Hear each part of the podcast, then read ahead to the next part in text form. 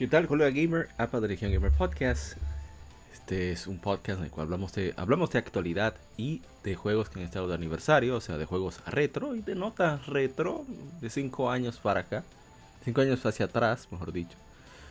Y hablamos de lo que haya sucedido y también de lo que sucedió, sobre todo en los, en los juegos de corte japonés, nicho, RPGs, etcétera, etcétera. Así que esperamos que nos acompañes en este episodio número 145 en el cual hablamos sobre el hito que ha tenido PlayStation 5, algunos anuncios que han hecho, el movimiento que está teniendo Sony con sus estudios, eh, entre muchas otras cosas. La descripción del podcast te hará saber eh, completamente de qué vamos a hablar. Pero ahora vamos a iniciar formalmente este episodio con nuestro amado intro.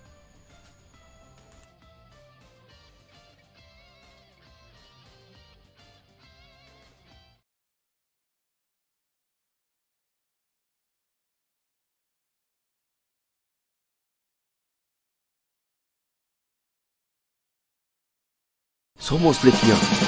Somos Gamer. Legión Gamer Podcast. El gaming nos une. Un podcast diferente para gamers únicos. Noticias interesantes. Historia del gaming y mucho más para mantenerte al tanto del actual como del pasado. Porque todos jugamos. El gaming nos une.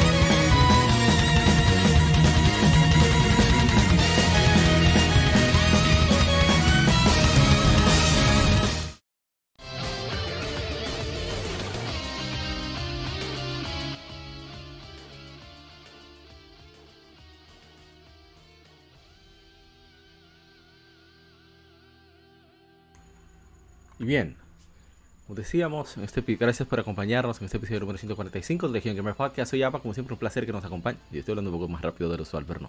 Que nos acompañen aquí, en este podcast eh, dedicado a las noticias. El lado A y el lado B tenemos un tema en particular que discutimos a veces con invitados, a veces solos. En este caso, Nintendo 10, y este mes será su decimoctavo aniversario, por lo tanto decidimos celebrarlo hablando sobre anécdotas y unos cuantos datos duros y datos interesantes que hemos encontrado a lo largo de, de una pequeñita investigación que hicimos. Saludos al, hermano gamer Raciel que hace mucho gameplay de juegos retro.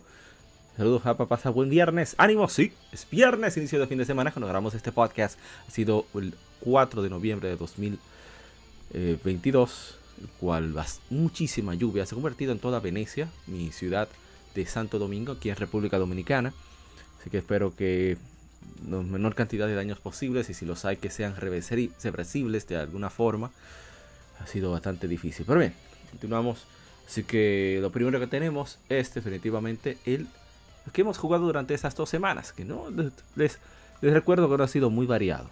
Ha sido una agenda un poquito apretada. Pero ahí vamos. Ya vamos con el vicio semanal.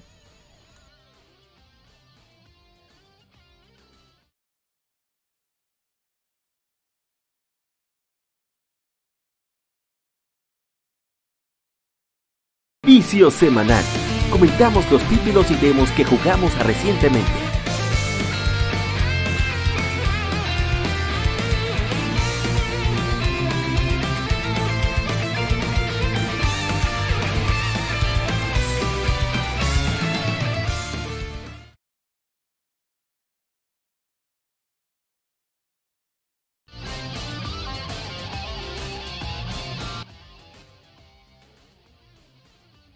Bien, ya estamos de, de, vuelta en la primera sección. Como había advertido, nuestro vicio no ha sido bastante, no ha sido muy, ¿cuál es la palabra? Muy dinámico, no ha sido muy, muy, muy básico realmente. Vamos a poner lo último que hemos jugado para aquellos. Este podcast se graba directamente desde YouTube y ahí se pasa a las demás plataformas de podcast de tu preferencia. Y, y en YouTube pueden, puedes visualizar lo que hemos estado jugando, lo cual va a desplegar ahora mismo.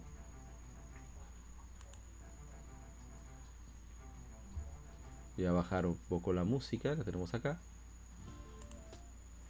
Para así que se despliegue pues lo que tenemos aquí. Ponerlo aquí, 280p. en la resolución para que sea posible verlo. Y ah, subir un poco el volumen. Ahí se aprecia. Of Hero Trails of Cold... Ay, iba a Trails of Cold Steel. Trails from Zero era lo que hemos estado jugando durante estas semanas. Un, un juego bastante... Es bastante, como se dice, tranquilo de jugar. eh, Porque no es un juego que requiere de mucha capacidad, digamos. eh, en cuanto del control, no requiere mucho, de mucho botoneo o lo que sea. Es un juego de RPG por turnos, aunque se enfoca más en la parte de la historia, muchas side quests, muchas misiones secundarias que ni siquiera tienes que dedicarte a, a- a- a ven- vencer muchos enemigos, sino simplemente usar la deducción, la lógica para resolverlos. Aparte de que te llevan a conocer más del mundo del juego. Ya hemos, hablado bastante sobre él eh, en episodios anteriores. Como dije, el fuerte de este juego es el macro y el micro, como el macro, es decir, cómo la historia en general va afectando los los pequeños ciudadanos, los pequeños NPCs y los mismos protagonistas a medida que va avanzando la historia y lo que vas realizando en las misiones secundarias. Voy a poner un poco del juego para que para variar un poco el sonido. Es muy entretenido el juego, la verdad es que sí. Yo he querido seguir jugándolo. Eh, tiene muy buen audio, el, el guion es bastante sólido. Y a mí me encanta el juego, de verdad. Y yo no, no puedo dejar de recomendarlo. Tiene mucho por explorar, mucho por hacer. Eh, salió para en, en América por fin, después de 12 años. Para, originalmente salió para PlayStation Portable y Windows allá en Japón.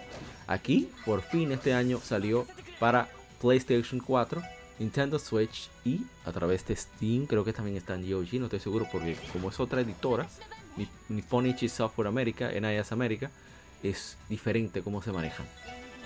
Así que espero que poder jugarlo después que ya el podcast esté disponible, seguir jugando, meterle muchísimas horas. Aunque puede ser que varíe, hay un poco de vicio en core. Vamos a ver qué sucede. Y bien, vamos con el siguiente entonces. Comiendo bastante este juego. Tiene aceleración para aquellos que consideren que el juego está muy lento.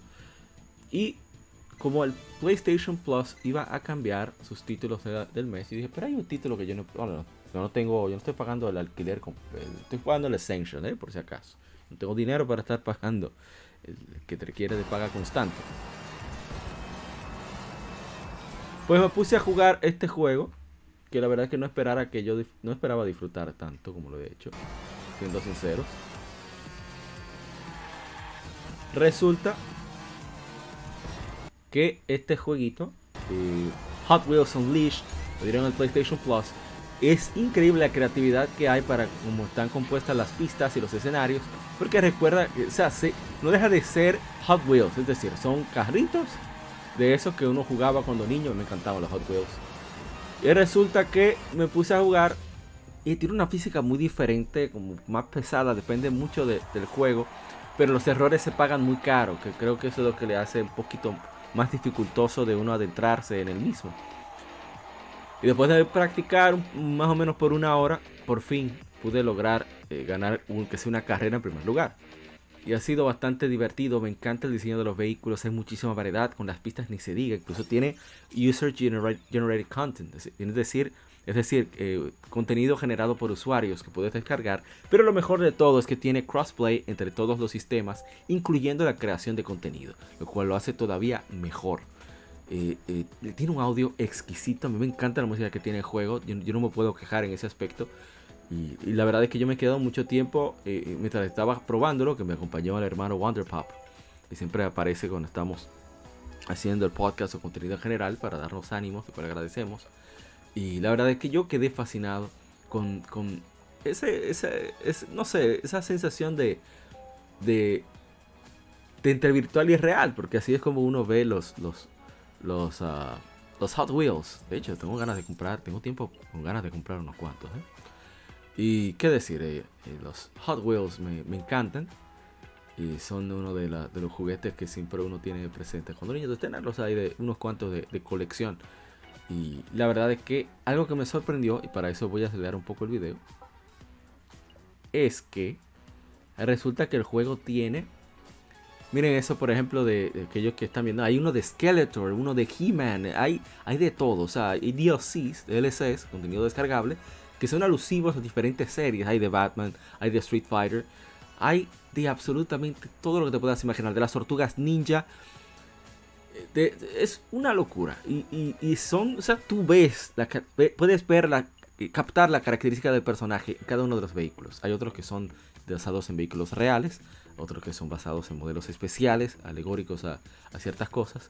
Pero tú ves que el personaje está en los vehículos y, eso es genial. Me encanta eso de, me gustó mucho de eso de Hot Wheels, Unleashed. Voy a ver si, si puedo seguir jugándolo. Bueno, a ver que me... Eh, lo malo es que no, es, no tiene ese toque de aleatoriedad que tiene, por ejemplo, eh, Crash Team Racing, Sonic eh, Team Sonic Racing o, obviamente, Mario Kart 8 Deluxe. Pero, pero, pero, el diseño loco de las pistas, el hecho de tú poder descargar pistas sin costo adicional, tener toda esa variedad de vehículos por elegir, eh, no sé, me llama muchísimo la atención para, tenerlo ahí eh, disponible.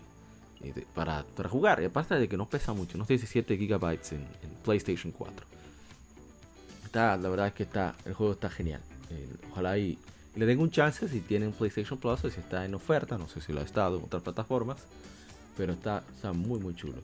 Ya para culminar con este vicio semanal, no hubo lectura porque hubo un problema técnico lamentablemente con, con la laptop. Espero pronto, día de estos, eh, tener una laptop competente. Ya esta tiene, ha tenido sus años, ha sido una bendición. Pero ya, ya llegó al límite. Y bueno, mi hermano Chilo, con insistencia suya, nos pusimos a, a bregar con, enemigos. Me dijo, mira, yo estoy ahora mismo en una misión secundaria. Y dije, pero rayos. Vamos entonces para allá, vamos a ayudarte. Nos metimos a jugar Fantasy Star Online 2, New Genesis. A mí me encanta el juego, el gameplay que tiene. Es exactamente como recuerdo mi querido Fantasy Star Portable, pero todavía mejor. Eh, unos visuales decentes. Eh, hasta ahora sí se nota la ventaja que tiene que pagar, pero no deja del juego de ser entretenido y de disfrutarse por, por, tener sus asuntos de, pago. Eh, hay mucha compensación con, con tener eh, cierto manejo del gameplay. A mí me ha gustado mucho ese, aspecto. Y, siempre hay algo que hacer, siempre hay algo que buscar. Eh, no, no cansa, claro, es un MMORPG, MMORPG. Y es bastante sólido. Yo pienso, ojalá que pueda seguir jugando con Chilo. Ante, ante todo el, ¿cómo se dice? las oportunidades que hemos perdido por no, ponernos a jugar más. Pero la verdad es que yo me he gozado muchísimo el juego. Eh, tiene un buen gameplay, variedad de armas, variedad de clases. Eh, tiene su, sus ventajas tú jugar con un grupo. Eh, conocerte los, los enemigos te dan durísimo, pero medida que vas subiendo de nivel, pero también que vas jugando mejor, que vas aprendiendo sus, sus mañas, sus, sus patrones, se hace, haciendo cada vez más cómodos sus puntos débiles. Y, es un juego fantástico. Ojalá y mucha gente le, pudiera dar el chance, porque creo que pero el audio está bastante alto. Creo que está bastante divertido. Vale la pena darle un chance al jueguito. Y bien, hasta aquí el vicio semanal. Vamos a pasar ahora al Informe. Así que no te muevas, ya volvemos.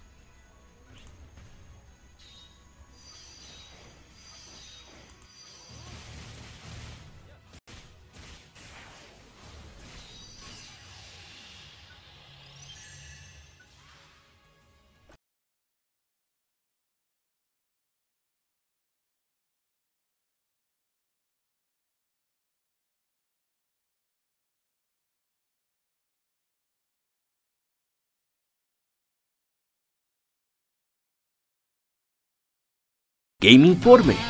Las noticias de la semana debatidas y comentadas.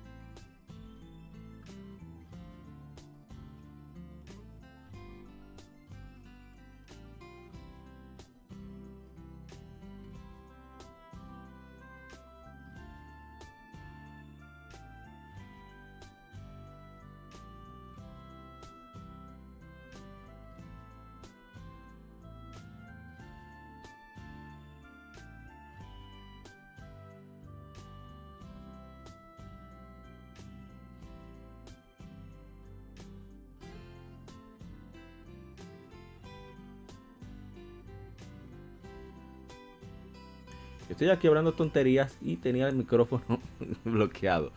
Primera información que tenemos es Wallon Final Fallen eh, Dynasty, se lanzará para PlayStation 5, Xbox Series, PlayStation 4, Xbox One y PC a través de Steam y Microsoft Store el 3 de marzo de 2023.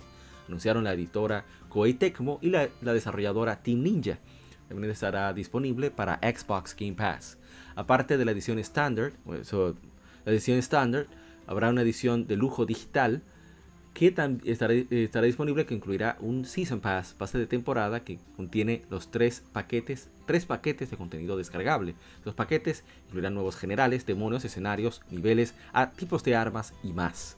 La edición de lujo digital también tendrá un, arte un libro de arte digital, una banda sonora eh, mini digital y también la compra extra descargable, contenido descargable, la armadura de Queen Long. Y debo decir que es más o menos similar a como sucede, sucedió con Nioh cuando se lanzó. Eran tres DLC, también sucedió con Nioh 2. Habrá una edición limitada, versión Steelbook, de caja de metal, de World Fallen Dynasty. También está planeada, incluirá un case coleccionable junto con los objetos eh, descargables, eh, la, la, corona de Zurong y la corona de Gong Gong. Este juego eh, todas las compras tempranas de los, del juego Wolong incluirán el contenido descargable de la armadura Baihu. Y peores digitales también podrán, tendrán la armadura de Suke. O sea, están buscando que la gente quiera comprar temprano de todas las, todas las formas posibles. Realmente Koei Tecmo también lanzó un reporte de su retroalimentación eh, basado en las... Uh, ¿Cómo se dice? Basado en las encuestas a usuarios. Vamos a ver qué dicen las encuestas. Yo quiero saber. A ver, el mes. Vamos a poner agosto. Día. Vamos a poner el 25. Y año. Vamos a poner. Ahí. A ver, Demo Feedback Report. 80.000 respuestas. Maquita Gaming me falló y no me puso ahí respuesta. Yo estaba esperando eso. Entonces, a ver, ¿qué dicen? 89% eh, positivo. Eh, mejorar la forma de, los parries, parece, hacer ajustes que sea más fácil cambiar entre ofensa y defensa, mejorar elementos que fueron difíciles para jugar, para el control, como la entrada y el comportamiento de la cámara, y mejorar la calidad de multiplayer. Me gustó, me gustó, la gente ha sido bastante justo. Batallas, 88% positivas, 10% eh, promedio y negativas 2%. ajustes planeados, aliviar la entrada de cuadro, eh, el, ¿cómo se dice? ¿Cómo se ajusta los, deflects? O sea, el parry, cubrirse, también ajustar la cantidad de espíritu que aumenta y disminuye. También revisar la cantidad de espíritu en general que incluyen o disminuye, que aumentan o disminuyen, así como la, velocidad de recuperación, hacer ajustes para expandir las opciones de estrategia, fortalecer la habilidad de lock-on o de, seguir a continuar ataques después de los deflects. También fortalecer los, los, los signos visuales. Eh, eh, no son eh, de los no son eh, exitosos para artes marciales y hechizos de artes marciales, hechizos de hechicería y artes marciales que fueron difíciles de usar, editar la velocidad de, de activación, la cantidad de espíritu que se usa, mejorar la entrada simultánea para que sea fácil de activar las bestias de invocación divina y las bestias de invocación de resonancia.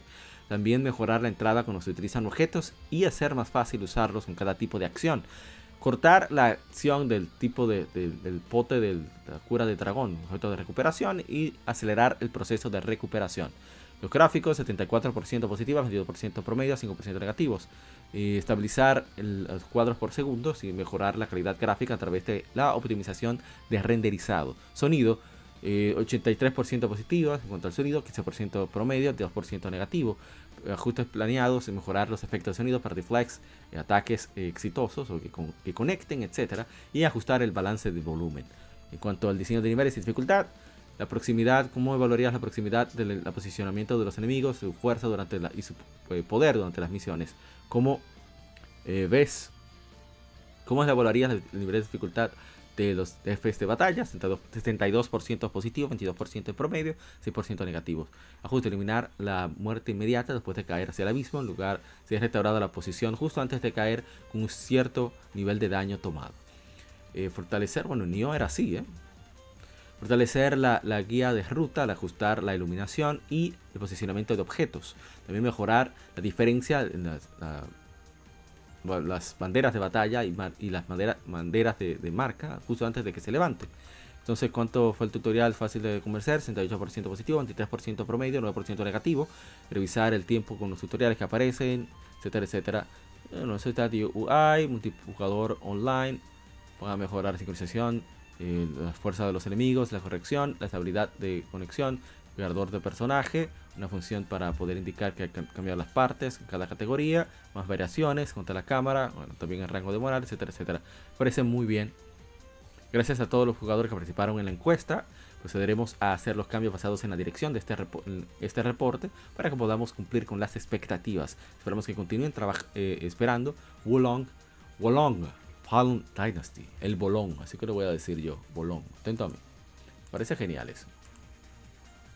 Bien, otra información es que vuelve R-Type, R-Type 3. Eh, ha anunciado R-Type 3 Evolve para PlayStation 5 en el último Famitsu lanzará en marzo de 2023. Está basado en R-Type Final 2 y presenta mejoras visuales, así como 100 naves jugables y 7 niveles exclusivos, soporte para PlayStation VR 2 y eh, para las escenas, también espacios de metaverso para lobbies de multijugador online y minijuegos. Está muy bien. Pero siguiendo con la noticia de R-Type, R-Type Tactics 1 y 2 Cosmos, anunciados para PlayStation 5, PlayStation 4, Nintendo Switch y PC. Eh, Gran- Grancela ha anunciado la colección de RPG de estrategia R-Type Tactics 1 y 2 Cosmos para PlayStation 5, PlayStation 4, Nintendo Switch y PC. El último número de Weekly Famitsu se lanzará en 2023. La colección incluye remakes tanto de, eh, tanto de R-Type Tactics y R-Type Tactics 2 Operation Bitter Chocolate, también como nueva- nuevas misiones post-historia, eh, soporte de batallas online y producción mejorada, así como inteligencia artificial de los enemigos. Está muy bien. A seguimos con R-Type. R-Type 3, los primeros detalles e imagen. Eh, hay una web oficial, hay imágenes del, shooter para PlayStation 5. La verdad que se ve bonito, ¿eh? Aparte de los niveles incluidos en R-Type Final 2, los niveles se han hecho. Más de 20 niveles nuevos, incluyendo aquellos, bueno, 20 niveles incluidos, incluyendo anteriores de la serie, están disponibles para jugar. También tiene un lanzamiento de realidad virtual, un modo de experiencia de, de demo de lanzamiento de realidad virtual, una escena que puede vivirse a través del PlayStation VR 2. Tiene un espacio de metaverso en el cual los jugadores pueden eh, intercambiar estrategias y disfrutar minijuegos. También sirve como un lobby para el modo de competencia, donde puedes competir con varios jugadores por niveles. R-Type Final 3 Evolved eh, saldrá para PlayStation 5 en marzo de 2023. Una locura me parece eso de, de crear un multiverso solo para el multijugador de un título, pero nadie sabe que, que aparezca después de eso. Y lo de R-Type Tactics 1 y 2 Cosmos será publicado por NIS América. En Occidente para PlayStation 5, PlayStation 4, Nintendo Switch y PC a través de Steam y Epic Games Store. Se lanzará en verano de 2023, anunció la compañía. Tendrá audio en japonés y en inglés, perdón, audio en japonés y textos, opciones de texto en inglés, alemán, italiano, perdón, inglés, francés, italiano, alemán, español y japonés. Así que está muy, muy, muy bien eso. Me, gusta. Continuamos. Eh, R-Type Final 3 Evolve eh, también será publicado por NIS América para PlayStation 5 en primavera de 2023. Anunció la compañía. Tendrá eh, texto en inglés, alemán, perdón, inglés, francés, italiano, alemán, español y japonés. Habrá una edición especial que ya está disponible para pre-order en, la tienda online de NIS América por 69,99, el cual incluye una copia de juego, una banda sonora de dos discos de Starfighter, una, una cadena de la cabeza de, de, de, digamos, de punta de, de flecha del A, perdón, R9A. Una edición de lujo también está disponible, en cual incluye una copia de juego, una banda sonora de un disco de Discovery y el arte de R-Type Final 3 Evolve de tapa suave. Está muy bien eso. Así que viene muy, muy duro eso. Me parece. Va a haber personalización, mucho contenido nuevo, reto universal, eh, mejoras, muchas mejoras. Así que lo veo muy bien. Y aquí vamos, la serie de Nioh. Esto, esta es una noticia que me alegró bastante. Voy a tomar un poco de agua.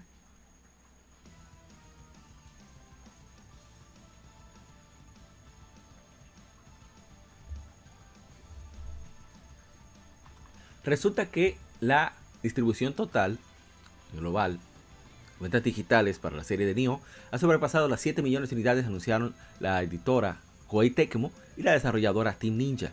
Este nuevo logro viene un año y un mes después de haber alcanzado 6 millones de unidades distribuidas. Nioh se lanzó originalmente para PlayStation 4 en febrero de 2017, continuado por lanzamiento de PC a través de Steam en noviembre de 2017 y Epic Game Store Neo 2 se lanzó primero para PlayStation 4 en marzo de 2020, seguido de un lanzamiento para PC a través de Steam en febrero de 2021 y Epic Game Store en septiembre de 2021. Una conexión de Neo, incluyendo las versiones remasterizadas de ambos juegos, se lanzó para PlayStation 5 en febrero de 2021. Si te perdiste la noticia antes, Ah, bueno, Neo 2 estará disponible para suscriptores de PlayStation Plus. O sea que yo voy a borrar mi instalación de Neofísica para descargar esta. Claro, porque hay que aprovechar. Seguimos. Me alegra mucho por ti Ninja y Koei Tecmo. Realmente se lo merecen mucho. Seguimos. Dragon Age Dreadwolf ya está su fase alfa. Anunciaron la editora Electronic Arts y la desarrolladora BioWare. Un nuevo post del blog. El manager general de BioWare, Gary, Gary McKay, eh, habló de, de, lo significativo de este logro, eh, destacando que el juego ahora puede ser jugado de principio a fin, aunque hablando del viaje que sigue, incluyendo traer fidelidad visual a su forma final, eh, incluyendo, agregando elementos de gameplay con la ayuda del consejo de la comunidad y puliendo elementos que más le importen a los fans. No voy a leer todo eso, básicamente es un resumen de todo este de lo que dijeron, eh, cómo evolucionan las relaciones con la progresión del jugador, así como la cohesión narrativa, cómo la historia se, desarrolla, etcétera, etcétera. Diálogos, cinemáticas, etcétera, etcétera. Bueno, que tiene muchísimas cosas por hacer. Son muchos detalles. Me, alegra, ojalá que salga bueno el juego. Ya está bueno de ver a Bioware en el suelo. No, no, no le conviene a nadie eso. Otra noticia que a mí, a mí me dolió. ¿eh? Mis padres adoptivos bueno, mis tíos, mis tíos, vamos a decirles tíos. Los cofundadores de Rocksteady Studios, Sefton Hill y Jamie Walker, partirán del estudio a finales de 2022 para iniciar una nueva aventura en gaming, anunció la compañía. Después de su partida, el director de mucho tiempo de producción y uno de los miembros originales del estudio, de Rocksteady Studios, Nathan Berlow, eh, llevará a cabo el rol de director del estudio y Tarius Sadekian, bueno, Sadekian, no sé cómo se pronunciará, pues eh, llevará a cabo el rol de, director de producto de estudio. Eh, hay un mensaje completo del presidente de Rockstar Studio, de la compañía de Warner Brothers Games, sobre la partida de los jugadores. Voy a ver lo más. Bueno, de, que van a dejar un, pollo, como siempre, que Rocksteady ya es un estudio veterano, líder eh, para elevar bueno, con el liderazgo que, que bueno, que habla de, los miembros que van a subir, estoy buscando a ver si... Bueno, ya dicen, la decisión de dejar Rocksteady fue emocional, por decir lo menos. Desde el día que fundamos la compañía en 2004, a todo el trabajo hoy, Rocksteady ha estado nuestra vida, ha sido nuestra vida y alma. Nos ha dado la oportunidad que tenemos para hacer lo que más amamos, hacer grandes juegos con gente excepcionalmente talentosa. Estamos muy orgullosos del equipo, eh, el equipo aquí por los juegos que todos hemos hecho hemos hecho juntos desde nuestros primeros juegos Urban Chaos a la, aclamada y amada serie de Arkham y ahora la épica Suicide Squad. Entonces hay algo especial que son la gente que trabaja aquí, que son los increíbles momentos que hemos compartido con los años, las amistades que hemos hecho y el cuidado de este equipo que tiene por todo lo que han hecho, por lo que han hecho este viaje inolvidable, tan especial. Bueno, lo dejo ahí, son muchas cosas que, cuentan. La verdad que no me parece mal, creo que el estudio ya puede manejarse con el talento que ya tiene allí. Aparte de que si ellos eh, están deseosos por hacer algo diferente, porque en mi opinión ahora mismo solamente están para hacer Batman. No la vaina esa de, juego como servicio de, de, Suicide Squad, no, no. De Batman, el juego de Batman que tienen que hacer. Ojalá y, retomen el camino y que estos dos grandes, Saffron Hill y Jamie Walker, pues que pueden hacer grandes juegos. ¿Por qué no? Continuamos. Anunciaron eh, la editora de CD Projekt Red y la desarrolladora False Theory, la, teoría del imbécil, Parece interesante eso. Han anunciado el remake de The Witcher, The Witcher Remake. Un remake del original The Witcher, pero hecho por completo con Unreal Engine 5.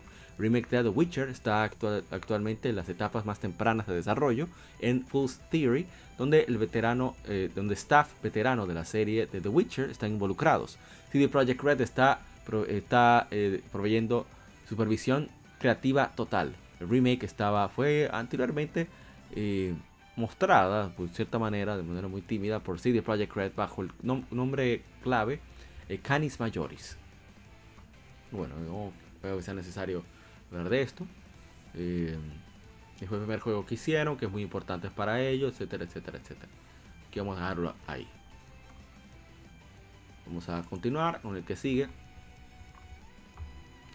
Esto es muy interesante y es que eh, Sony Interactive, Entertainment, la sociedad de, Sony London Studio, eh, generalmente desarrolla juegos para los nuevos periféricos de PlayStation como iToy, lo hizo alguna vez, últimamente PlayStation VR, está actualmente desarrollando un juego de combate cooperativo online sin título y sucede en un Londres de fantasía para PlayStation 5, revela una entrevista de Game Industry Beast. Eh, cito textualmente. Ah, por cierto, todas las fuentes que estamos utilizando para este episodio provienen directamente de gematsu.com. Bien, continúo. Estamos orgullosos de la historia e innovación que hemos logrado con los años, apoyando toda clase de tecnología de PlayStation, ya sea realidad virtual o realidad aumentada, eh, micrófonos o lo que sea, dijo el, jefe, el co-jefe de estudio de London Studio, Stuart White. Con este proyecto realmente queremos explorar, queríamos explorar unas nuevas eh, eh, vías para ponernos algunos retos nuevos a nosotros mismos.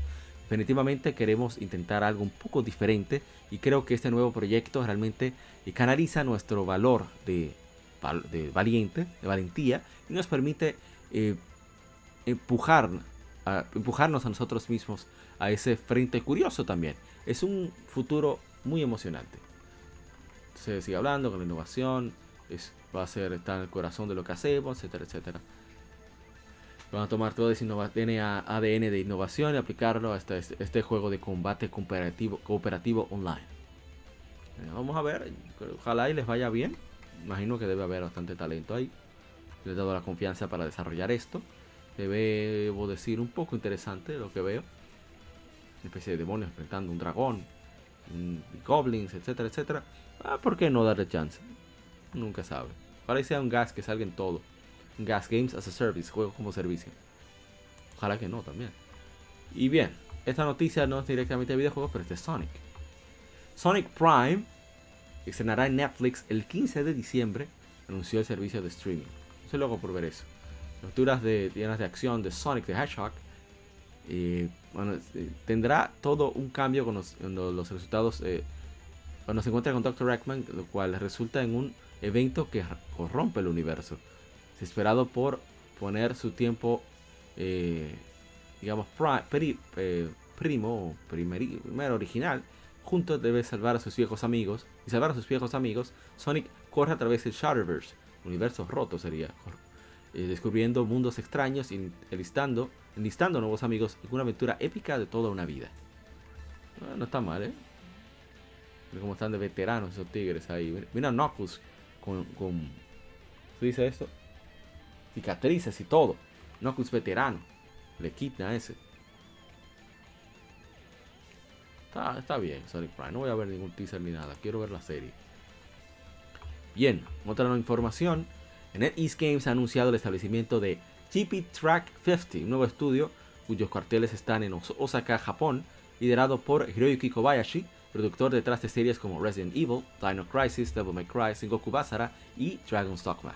DP Track 50 apunta a entregar contenido original, contenidos original de entretenimiento desde Japón a usuarios en todo el mundo, liderado por Hiroyuki Kobayashi, renombrado productor detrás de series como Resident Evil, Dino Crisis, Devil May Cry, Sengoku Basara y Dragon's Dogma. Este nuevo estudio eh, juntó a un grupo de profesionales experimentados tanto del gaming como de la televisión y el cine, las industrias del cine y la televisión, para desarrollar contenidos de calidad para usuarios de todo el mundo. Eso me preocupa. Un estudio Abra, tengo un veterano como Ryuki Kobayashi, pero también quiere hacer cine y televisión.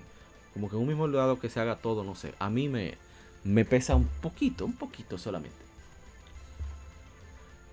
Eh, bien. Pero a ver, ajustando un poco el audio.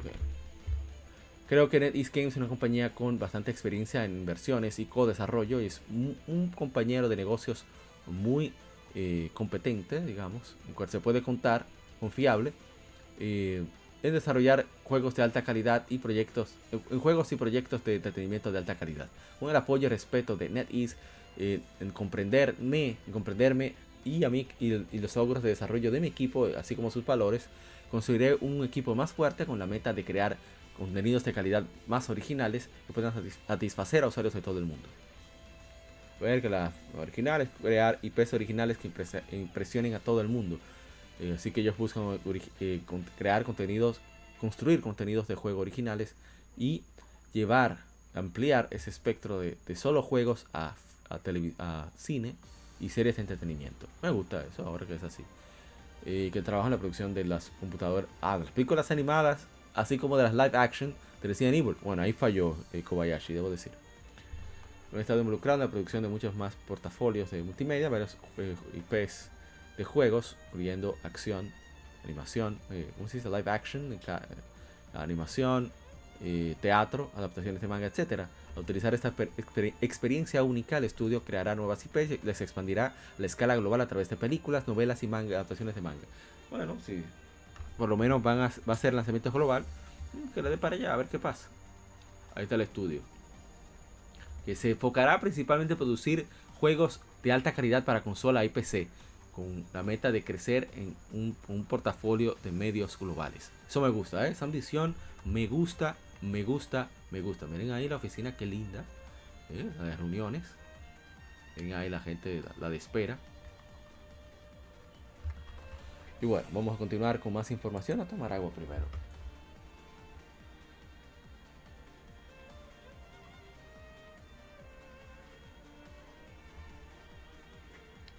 Bien, un hito importante es que PlayStation 5 ha distribuido 25 millones de unidades en todo el mundo, anunció Sony en sus resultados financieros para el año fiscal que culminó el 30 de septiembre de 2022.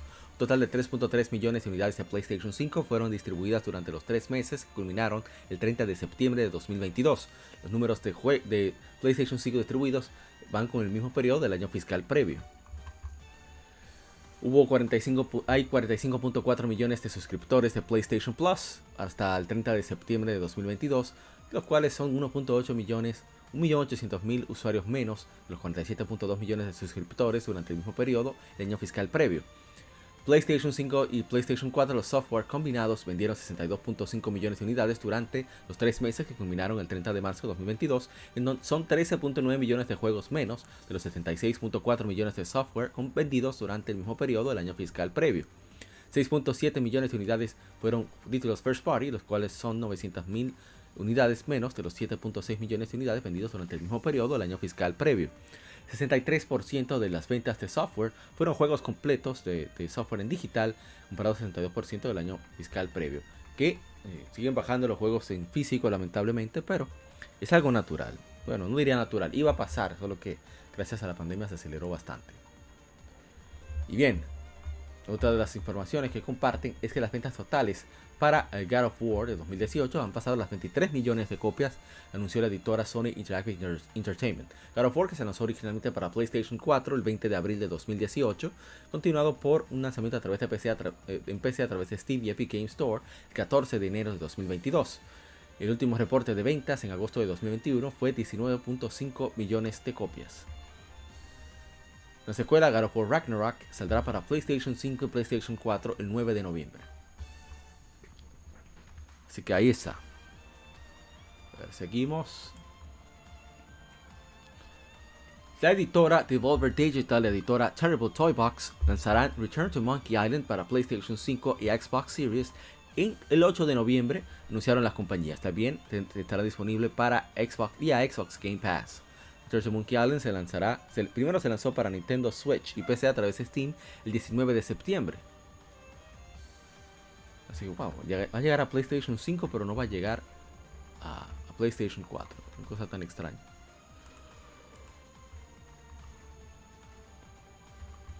Y en otra información, Embracer Group ha cerrado Onoma, conocido anteriormente como Square Enix Montreal, eh, justo un mes después de que el estudio anunciase su rebranding, su cambio de la marca, según Bloomberg, el reporte de Bloomberg y por Jason Schreier, citando las, personas conocidas con la situación, familiarizadas con la situación. La compañía reportó eh, al staff que algunos empleados serán transferidos al estudio hermano, eh, Eidos Montreal.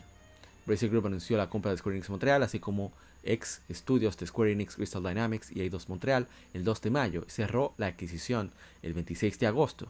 Square Enix Montreal solo anunció su rebranding a Onoma el 3 de octubre. Uh, cierre del estudio supuestamente es parte de una iniciativa de recorte de costos por Embracer Group. También llevó a Eidos Montreal a reducir eh, su tamaño un proyecto no anunciado y cancelar otro. Un, un juego inspirado en Stranger Things, con chicos en bicicletas. El estudio actualmente se dice que está trabajando en una nueva propiedad intelectual, eh, un proyecto que no se ha anunciado todavía. Nuevo juego de Deus Ex está muy temprano en su etapa de desarrollo, una etapa muy temprana de desarrollo, perdón, y, y son aliados de co-desarrollo con compañías como Xbox Game Studios en el juego de Playground Games Fable. Muy lamentable que eso suceda, pero ese Embracer Group es demasiado grande. Yo no sé cómo es que se, se manejan. Y han mermado mucho la calidad cuando ellos toman cargo. Ojalá que no suceda con Tomb Raider. Y tenemos que la actualización de beta de Capcom, los títulos Platinum. Y bueno, tenemos que Monster, Monster Hunter Rise Sunbreak, vendido 4.4 millones de unidades, 1.9 millones más desde el 30 de junio de 2022. Monster Hunter Rise de Switch y PC ha vendido 11.2 millones de unidades, 900.000 más desde el 30 de junio de 2022. Devil May Cry 5 para PlayStation 4, Xbox One y PC ha vendido 6.1 millones de unidades, 400.000 más desde el 30 de junio de 2022. Resident Evil Biohazard ha vendido 11.3 millones de unidades, 300.000 más desde el 30 de junio de 2022. Resident Evil 2 ha vendido 10.1 millones de unidades, 300.000 más desde el, desde el 30 de junio. Street Fighter 5 para PlayStation 4 y PC, 6.8 millones de copias, 300.000 más desde que se lanzara desde el 30 de junio de 2022. Resident Evil Village para PlayStation 5, Xbox Series, PlayStation 4, Xbox One y PC, 6.6 millones de unidades, 200.000 más desde su lanzamiento, donde desde 30 de junio de 2022. Monster Hunter World Iceborne, 9.7 millones de unidades, 200.000 más desde el 30 de junio. Monster Hunter World, normal, 18.5 millones, 200.000 más desde el 30 de junio. Resident Evil 3, PlayStation 4, Xbox One y PC, se le ha vendido 5.6 millones de unidades, 200.000 más desde el 30 de junio. Devil May Cry HD Collection de PlayStation 4, Xbox One y PC, 1.2 millones de unidades, 100.000 más desde el 30 de junio. Y Dead Rising Apocalypse Edition, Dead Rising 3, perdón, digo un millón, de unidades. Ese no, ese es nuevo, ese no se esperaba. Fue todo un listado, el cual no vamos a leer, así que me alegra que acá lo esté yendo bien. Era justo y necesario. Eh, PlayStation VR 2, eh, bueno, tiene un diseño interesante.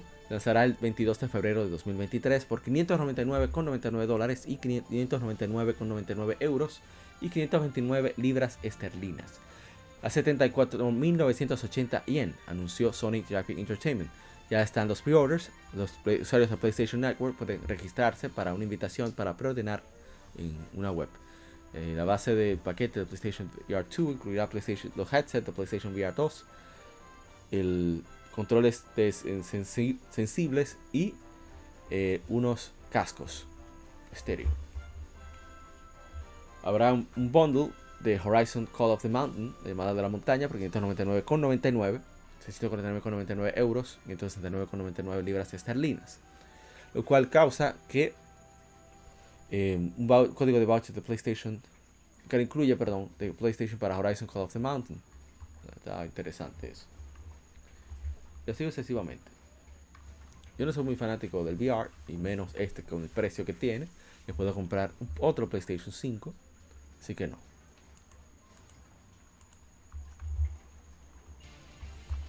Otra información, Siphon Filter, Filter 3 fue eh, la Comisión de Administración de Evaluación de Juegos de Corea, pues evaluó Five Fighter 3 para PlayStation 5 y PlayStation 4, sugiriendo que el título pronto eh, se unirá a los catálogos de clásicos de PlayStation Plus. Ahí está el registro. Desarrollado por, originalmente por Ben Studio, Fighter 3 lanzó para PlayStation el 6 de noviembre del 2001 en América y el 30 de noviembre del 2001 en Europa.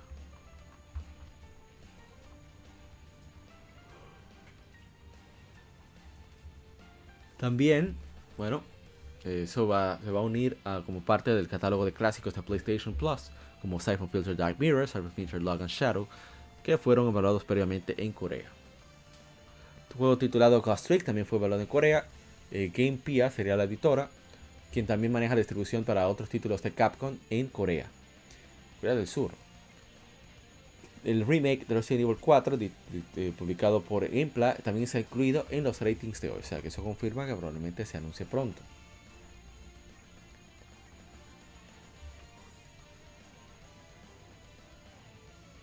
No veo nada así interesante. El juego, el Ghost Trick Phantom Detective, se lanzó originalmente en Japón el 19 de junio de 2010 para 10, seguido de una versión americana el 11 de enero de 2011. Así que ya tienen ahí un par de jueguitos que esperar. Así que vamos con la siguiente información. ¿Qué es esto que está sonando? This is the voice. Seguro que no tenían ideas. Bien. La editora Sony y la desarrolladora Insomnia Games ha lanzado la versión 1.004 de actualización de Ratchet Clank Rift Apart incluye la, armadura de, paquete de vigésimo aniversario, celebración de vigésimo aniversario de la serie. incluye las siguientes 5 armaduras: el Comando Armor, inspirado por Ratchet Clank Going Commando, Holoflux por Ratchet Clank Future Cracking Time, Quest Armor por Quest for Booty, Marauder de Ratchet Deadlocked y Clank Armor para celebrar los grandes amigos. Y Ratchet Clank Rift Apart está disponible ahora para PlayStation 5. Debo decir que este juego, yo estoy loco por jugarlo. Tengo prácticamente todas. Y las Ratchet Clank, por lo menos las principales, hay otras que me gustaría tener, pero bueno, es lo que hay.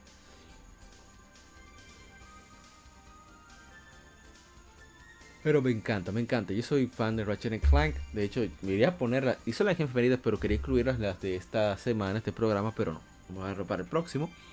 Eh, tengo planeado un podcast, un dado B, dedicado a Ratchet Clank junto a mi hermano eh, Dark Justice, Kevin Cruz. vamos a grabar, obviamente, por aquí en vivo en YouTube. Luego lo pasaremos a lo que sería, pues, los demás audio. Bueno, las demás plataformas de audio, perdón. Bien, vamos eh, a seguir. Más informaciones de ese aniversario de Ratchet Clank. Y es que van a añadir como catálogos clásicos para PlayStation Plus, escritores de Premium, cinco títulos de Ratchet Clank. Ratchet Clank, Ratchet Clank Going Commando, Ratchet Clank Up Your Arsenal, Ratchet Clank Deadlocked, Deadlocked y Ratchet Clank Future Tools of Destruction. Y uh, los siguientes juegos ya están disponibles: Ratchet Clank Future, Quest for Beauty, Cracking Time, All for One, excelente All for One, Full Frontal Assault e Into the Nexus. Son nativos, son otra vez Stream. Y bueno, es una serie que la verdad que yo adoro. Ojalá que más gente le, intente entrar. Yo creo que no hay desperdicio ahí. Pero el que sabe de eso es el que lo juega, ¿no?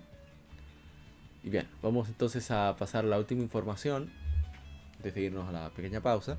Y es que Final Fantasy XVI eh, ya está en 95% completa, dice el director Hiroshi Takai, dijo a Famitsu.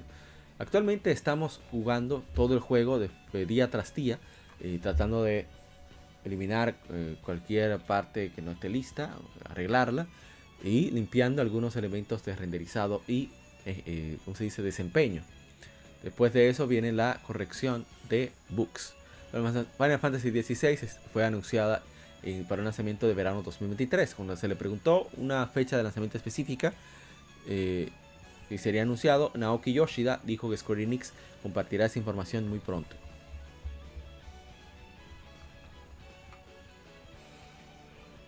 lamentable eh, que,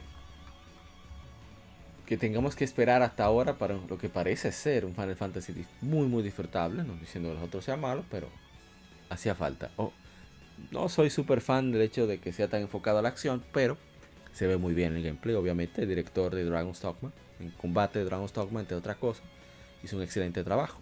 Pero ya veremos. Ah, pero espérate, ¿qué estoy hablando yo? Me enredé. Pero parece que con Final Fantasy XIV, perdón, hizo un excelente trabajo, encargado de Final Fantasy XVI, por eso esperamos que salga muy bien. Ojalá saquen, no sé, un demo, no sé, algo, para que más gente pueda convencerse, convencerse de este juego. Yo no tengo hype como parte de la saga Final Fantasy, lo veo como un spin-off. Pero quiero probarlo porque está el director de combate de Dragon's Dogma y de Devil May Cry. Por eso estoy súper interesado.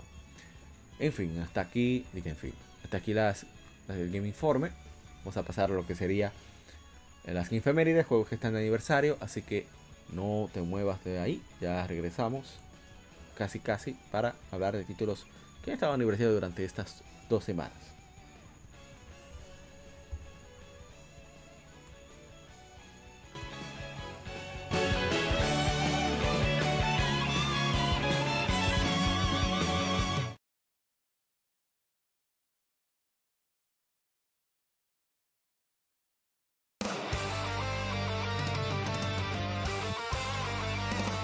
Para revivir los grandes momentos y títulos del videojuego clásico, no dejes de escuchar cada mes Modo 7 Podcast.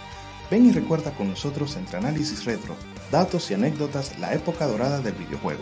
Sin micropagos ni pases de temporada, solo puro amor por el pixel y el polígono. Modo 7 Podcast, la retroaventura comienza ya.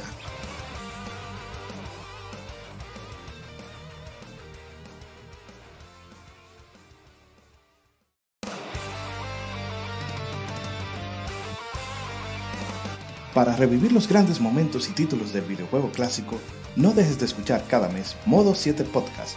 Ven y recuerda con nosotros entre análisis retro, datos y anécdotas la época dorada del videojuego. Sin micropagos ni pases de temporada, solo puro amor por el pixel y el polígono.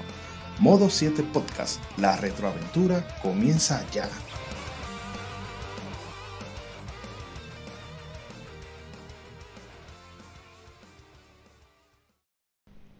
Los cómics no son solo superhéroes y el manga no es solo muñequitos de pelea.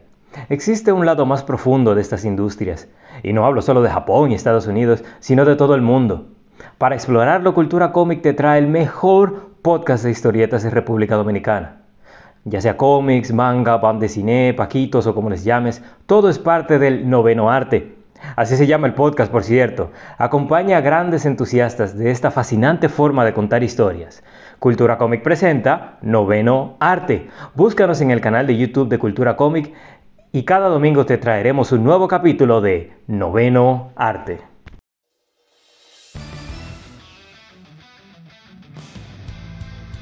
Legión Gamer Podcast. El gaming nos une.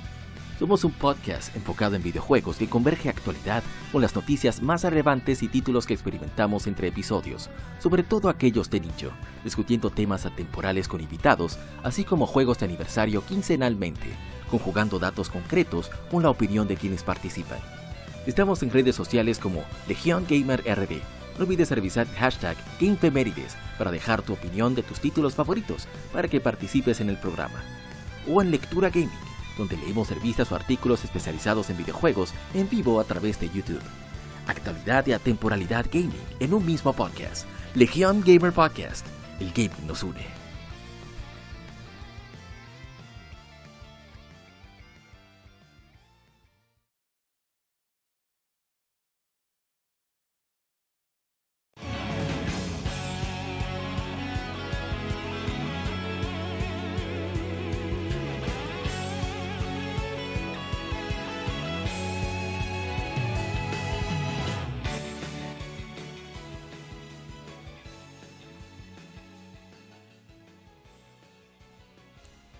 Estamos acá de vuelta, dice King Azuoka, hacerme comprar un PlayStation 5 solo para ese juego. Y, oh, pero yo estoy que estamos acá de vuelta, yo voy a arrancar, pero no pusimos el bumper que corresponde, así que me disculpo. Hay que poner las cosas como por orden, como van.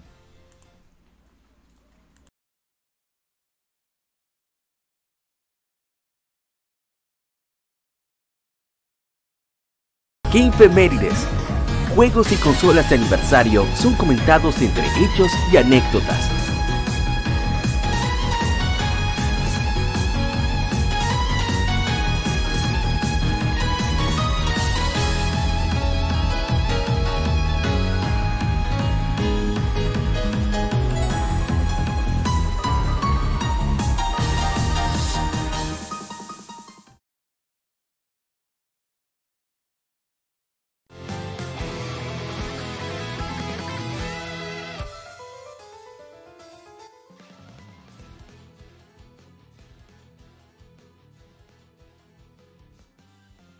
Bien, ahora sí, el juego que está de aniversario, vamos a comentar eh, muchos, algunos, muchos de ellos. Así que esperamos que eh, sea de su agrado. Vamos a arrancar con el primero. Tenemos música de fondo esta vez, solamente para acompañar, enriquecer. Ah, pero mira, de inmediato vamos a arrancar. Bueno, tuvo de aniversario hace 28 años, se lanzó Sonic Knuckles. Un excelente juego de plataformas aventura. Muy, muy. Una barbaridad de la calidad que tiene ese juego. Vamos a ver si tenemos algo en Instagram. Guiando rápidamente.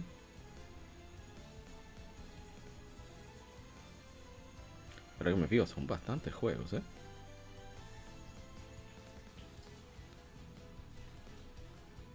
No hay ningún comentario. Bueno, uno de mis juegos favoritos, excelente. Eh, unos visuales espectaculares. Era, originalmente iba a ser parte de Sonic 3 and Knuckles pero por presiones de mercadotecnia, entre otras cosas, y acuerdos comerciales que tenía Sega of America, tuvieron que lanzarlo como estaba. El Sonic 3, y, pero por suerte son juegos buenos. Vamos con el primero de la tanda. el primero de la tanda que es nada más y nada menos uno bastante conocido. Vamos a ponerlo ahora mismo. Vamos a pausar el audio porque esto merece ser escuchado. Ya que lo encontré disfrutable, pensé que no. Pero vamos a, a ver la, efemérides.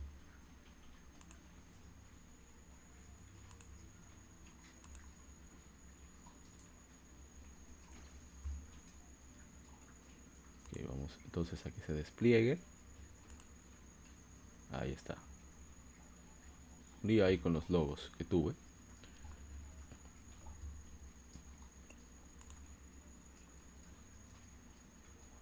Bien, aquí vamos.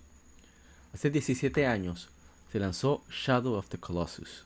Es un juego de acción-aventura desarrollado por Japan Studio y Team Ico, publicado por Sony para PlayStation 2. Fue dirigido por Fumito Ueda y desarrollado por el Interactive Production Studio One de Sony Japan Entertainment también conocido como Team Ico, el mismo equipo responsable de Ico, el cual se considera sucesor espiritual. La historia se enfoca en un joven llamado Wander, que llega a una tierra prohibida. Wander debe viajar por una vasta tierra a caballo y vencer a 16 enormes seres, conocidos como simplemente como Colossi, con el fin de restaurar la vida de una chica llamada Mono. Mono es cosa en japonés, ¿eh? parece interesante. Wander de andariego, de andar por ahí. Entonces, mono, ¿qué cosa? Interesante. El juego es inusual dentro del género acción-aventura ya que no hay pueblos o calabozos para explorar, sin personajes para interactuar y sin enemigos para vencer aparte de los Colossi. Shadow of the Colossus ha sido descrito como un juego de puzzle, ya que cada Colossus solo puede eliminarse al atacar ciertos puntos débiles que requieren de acciones específicas para acceder a los mismos. A ver, tenemos un comentario. Erasmo Martínez muestra su colección de Shadow of the Colossus, tanto de PlayStation 2, perdón, de PlayStation. bueno, de PlayStation 2, de PlayStation 3 salió una, una compilación de Ico y Shadow of the Colossus. Y tienen ahí mostrando la versión de PlayStation 4. Chequeando a ver si, si hay algo en Instagram. Dice a ver. Dice Isaac Cruz Ham, el mejor boss rush. Dice eh, se montó la horda, un videojuego técnicamente adelantado a su época. Cuando parecía que PlayStation 2 ya no podía sorprender, viene un coloso y ¡pum! Es cierto, debo decir que en la musicalización, los visuales, imagino que fueron impactantes en PlayStation 2. Fue la versión de PlayStation 3, pero no, como que no le hice mucho caso. Pero esta versión, eh, la de PlayStation 4, unos visuales que un trabajo extraordinario de parte de, de Blue Point de rehacer este juego con unos visuales que de verdad que, que, da gusto ver en PlayStation 4 y, y me ha encantado. Quisiera eh, quizás lo retome, porque debo decir que la sensación no era lo que esperaba, no fue como Ico, Ico realmente no lo disfruté. Pero este sí, este es tan simplista, pero también tiene su, su lado oscuro te hace pensar si lo que estás haciendo realmente está mal. Los hermanos de Modo 7 Podcast tienen un especial dedicado a este juego. Así que si tienes interés, pues dale para allá. La música creo que está en Spotify, por si les interesa. Por si te interesa. Así que, bueno. Pero vamos al siguiente. Inmediatamente. aquí, aquí es comiendo diferente. Aquí no perdemos tiempo. Aquí vamos rápido a lo que vinimos. Como decimos aquí en mi país. Pero un muy buen juego, muy divertido. Voy a poner un parte de Colossus solamente para que se vea.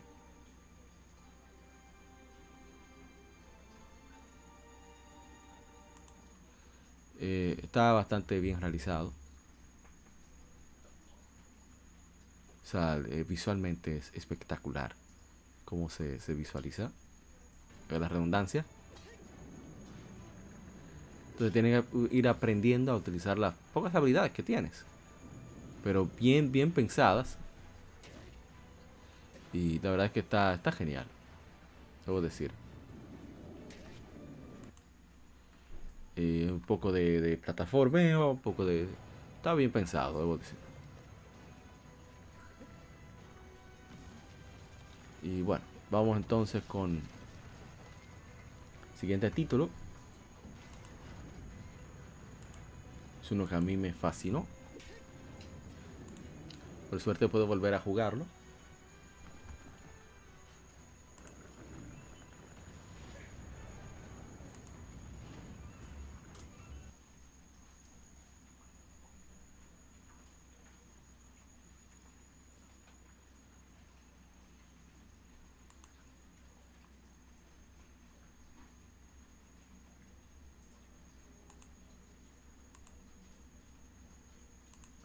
El siguiente título es para mí de los mejores multiplayer de la séptima generación de consolas, pero yo estoy, como se dice, sesgado.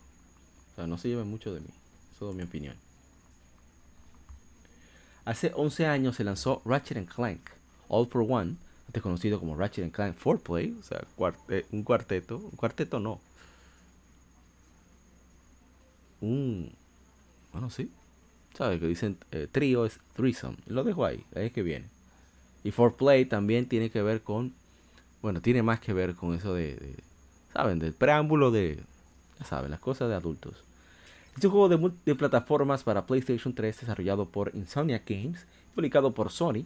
Es el tercer spin-off de la serie Ratchet Clank. Primero siendo Ratchet Deadlocked, el segundo siendo Secret Agent Clank diferencia de las anteriores que la mayoría fueron para un jugador, All for One se enfoca en modo cooperativo para hasta cuatro jugadores y permite siempre simple entrada y salida online y offline. Los jugadores pueden tomar el rol de uno de los cuatro personajes, Ratchet, Clank, Quark y Doctor Nefarious. Entonces me encanta como la entrevista dice, loco, ¿qué tal ustedes? ¿Qué es lo que? Y ellos dicen, no, estamos, estamos tomándolo suave, ¿qué es lo que? vamos a estar embromando jugando juegos. Ratchet es un jugador tremendo, ¿eh? Le da duro a los videojuegos. ¿Qué el presidente Quark? Sí, o alguien más. Me pregunta de que alguien competente que se encargue. Que yo no voté por él. o sea, el juego está muy cargado de humor. Y es de las cosas que me gusta, incluso cuando está jugando. Vamos a poner directamente el gameplay. Tuve un, un, acompañante online que no fue muy competente, que digamos, muy parecido a Quark, debo decir. Pero bueno, ¿qué le vamos a hacer? Y vamos a ver en. Haremos de Shadow of the Colossus. Ahora Ratchet Clank All for One. Parece ser, no creo que haya. Mucha gente lo jugó a pesar de que lo dieron en PlayStation Plus. En PlayStation 3 hace tiempo. Pero no, no lo veo acá definitivamente. Pero el juego es muy simple. Tú tienes. Puedes eh, acompañar a tus colegas. Eh, hay muchas acciones cooperativas que otorgan puntos. Y muchos puntos, los puntos se traducen en. En, uh, en tornillos, que es, la, moneda de Ratchet Clank, la saga. Eh, el juego es fascinante, tú tienes los clásicos uso de, armas de Ratchet Clank, pero como se trata de que se comparte toda la pantalla, pues tienes un, un, un apuntado automático. Entonces, si todos los acompañantes, los colegas que están jugando, eh, atacan un mismo enemigo, pero no solo atacan un mismo enemigo, sino que también eh, utilizan el mismo tipo de arma, pues hay un efecto que es bastante chulo, a mí me encanta ese efecto. Bueno, estoy eh, explorando, vamos a adelantar un poco más.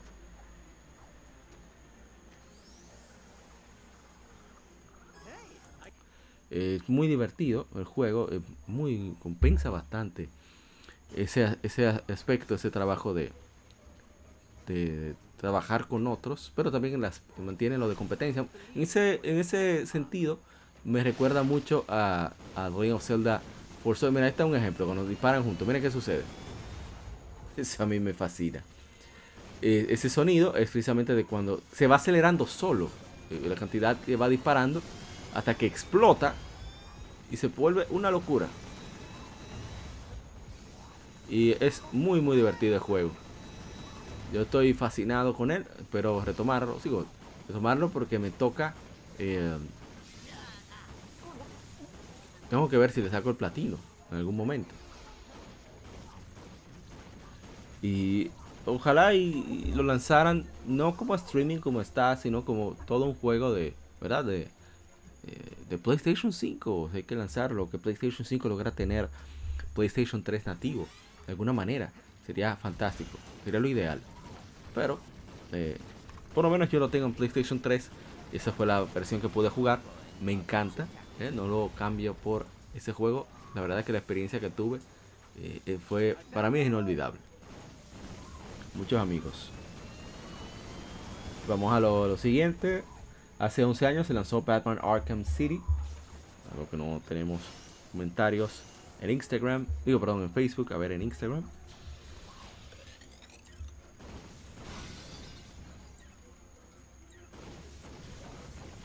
Dice The Shred Music de Gamers RD. Craso Totota. De Batman Arkham City fue el juego que me puso a leer cómics de Batman. De tan luego que yo quedé con el juego. Yo quedé fascinado con ese juego. Ojalá y y más juegos eh, eh, enamoren así, atrapen así, de verdad. Bien, continuamos. Hace. Ah, bueno, estuvimos con. No tiene que ver con efemérides, pero para conmemorar lo del NES, Nintendo Entertainment System, que fue lo que hablamos en el episodio pasado, pues eh, conversamos con Gary Pirómano, entre otros, y, sus invitados sobre el Nintendo Entertainment System. Hace 28 años se lanzó Shining Force 2, un RPG táctico de Sega Genesis por Camelot Software Planning, lo mismo de, de Golden Sun, digamos Advance. Dice Andrew Betancourt, aquí el personaje más OP del juego, nos compartió. Eh, a ver, ¿qué más tenemos? A ver, Arkham City, Tota. A ver, de Shining Force 2, no tenemos nada en Instagram. También hace 23 años se lanzó Pokémon Yellow para Game Boy. Edición especial, edición especial Pikachu para Game Boy. Decía Carlos II en ese anuncio. Me encantaba, esos, anuncios de, Nintendo. La magia que tenía, pero también que estaba Carlos II. Como la voz en off. La voz comercial. Eh, yo lo disfruté. Fue el primer juego de Pokémon de mi propiedad. Mío, de mi propiedad, como decimos en mi país. Y la verdad es que es genial. Eh, a color, eh, dar con Pikachu, sentir que tú estabas reviviendo el anime, tener los tres iniciales de inmediato, demasiado chévere. Diego Pareja nos compartió su Game Boy y su Pokémon Yellow. Genial. A ver, tenemos comentarios. Otro más que tuvo aniversario fue Spider-Man 2 Enter Electro hace 21 años. Es el primer juego de Spider-Man 3D que yo jugué. No jugué la la primera. La verdad es que a mí me encantó. A mí me lo prestaron. Era un, un, primo de un vecino que tenía el juego. Y yo decidí. Bueno, decidí, no, él me lo prestó. y la verdad es que yo lo disfruté muchísimo. Tuve una parte que me trancaba, que estaba presidiéndome Electro, subiendo, era dentro de un edificio, era saliendo de un edificio, no recuerdo. Pero decía Spider-Man, movie, movie, movie. Entonces a veces moría antes, yo moría antes de terminar la frase. Y estaba mi hermano Charlie Cero, siempre se burlaba de mí con eso. Movie, movie, movie. Desgraciado. Agarro, Charlie, un día de esto. Dice el, hermano, los amigos de Game que le dicen, y que en su podcast ¿eh? tienen unas cuantas conversaciones interesantes con desarrolladores de juegos, aquellos que trabajan con eSports, entre otras cosas. Dice el viejo gaming, juegazo. A ver qué tenemos, tenemos más comentarios. Buscamos ahora en... Ah, hace 18 años se lanzó Boktai 2, Polar Boy Django para Game Boy Advance por Konami tenemos comentarios. Muy buen juego, muy sólido, muy innovador. Con de utilizar la energía, la, luz solar como arma. A ver, a ver, a ver. Dice Isaac Cruzham. Tengo traumas porque cuando lo jugué de niño no me fijé en los cambios de jugabilidad con respecto al 1. Por tanto, no había aprovechado los elementos RPG. Resultado ya haciéndole uno de daño a los enemigos con mi arma más fuerte. Está, está crítico eso, ¿eh?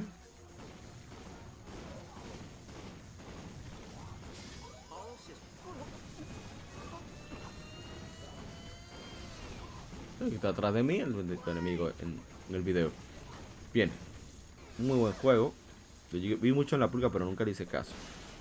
Otro más que estuvo de aniversario, nada más y nada menos que Contact, hace 16 años eh, para Nintendo 10 de, Grasshopper. Los mejores juegos de Grasshopper, si me preguntan. Y dice los, los hermanos de Freaking, joya oculta, es así, es una joya oculta, sin duda.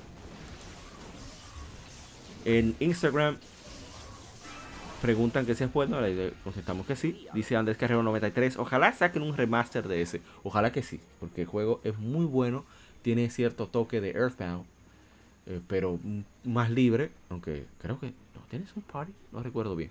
Pero tú estás en una isla con un científico loco y tienen que hacer contacto con una especie de enemigos que son extraterrestres, de ahí el nombre.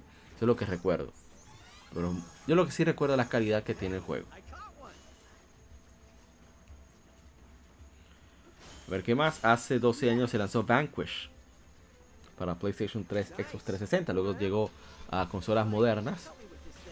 Por suerte, no se quedó ahí. Y no tenemos comentarios. Yo lo jugué a mismo, no me atrapó mucho la cómo está eh, conforme los niveles y demás del juego. No sé, no tenía mucho interés por lo que sucedía con los personajes y demás. No sé, a pesar de la calidad, el juego está bien, muy bien hecho, es un muy buen juego. Pero no me atrapó.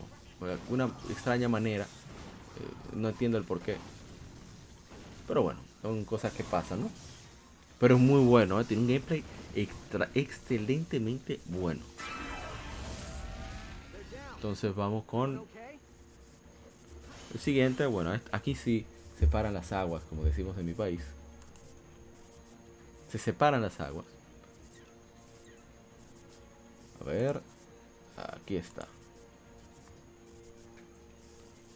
y vamos a cambiar lo que tenemos de Ratchet Clank All for One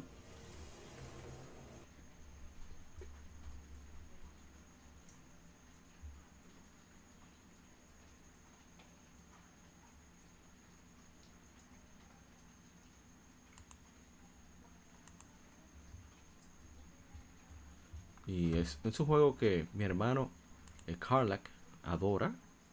Mucha gente lo considera el mejor de, su de la serie. No es mi favorito, pero tengo que admitir la calidad. La calidad se impone, definitivamente.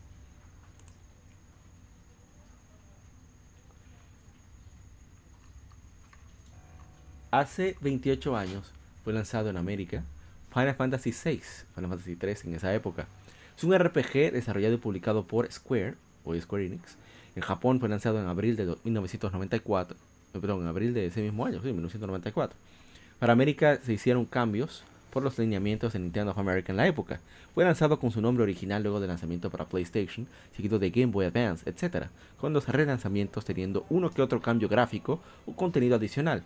Fue codirigido por Yoshinori Kitase y Ryoki Ito, con Nobuo Uematsu componiendo la música y Yoshitaka Amano a cargo del diseño de imagen. Fue la última entrega de la serie en presentar gráficos 2D, la segunda historia después del Final Fantasy II en no centrarse en cristales. Final Fantasy VI se enfoca en un conflicto entre el imperio que es The Stallion, que busca conquistar el mundo, una facción rebelde opuesta al imperio, conocidos como los Returners, sucediendo en un mundo estilo steampunk. El imperio ha adquirido un gran poder al experimentar con eh, capturar Spurs, criaturas mágicas de leyenda. Los Returners buscan poder mágico para enfrentar al imperio en igualdad de condiciones y una ex soldado imperial, Terra Bramford, resulta ser la clave para ambos bandos entender tanto la magia como los Spurs. Está, está juego bastante contenido bastante interesante, debo decir de más, por demás. A ver.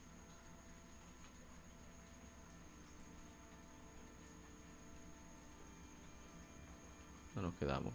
Sí que muchas veces, por un lado.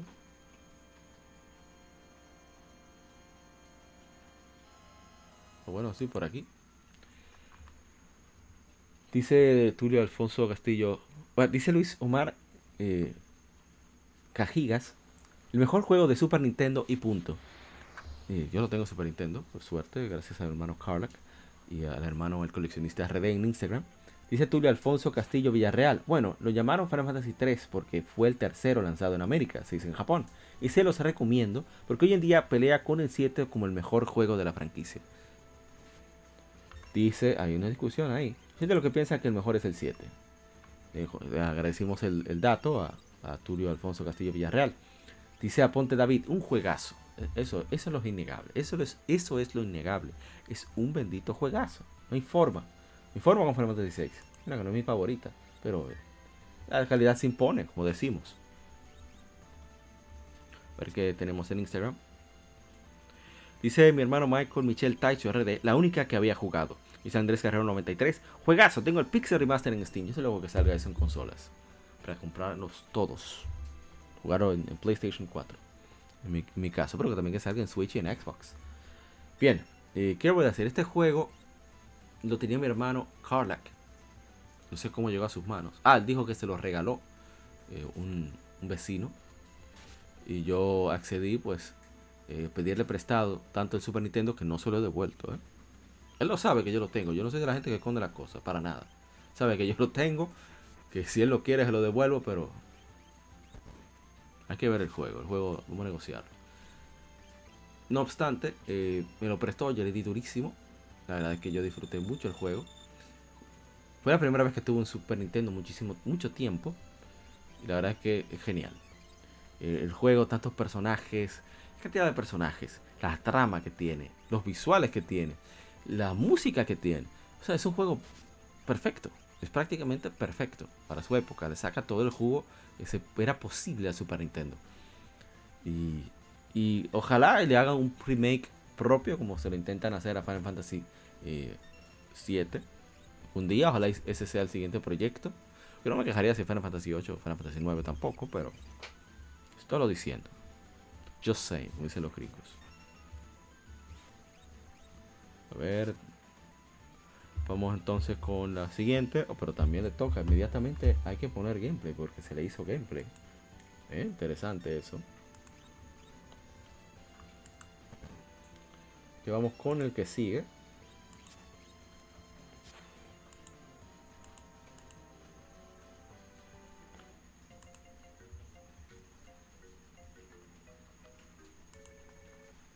¿Verdad que está loco, Sabin? Pero bueno. Le hizo suplex al tren. Todo el mundo recuerda eso de Final Fantasy VI.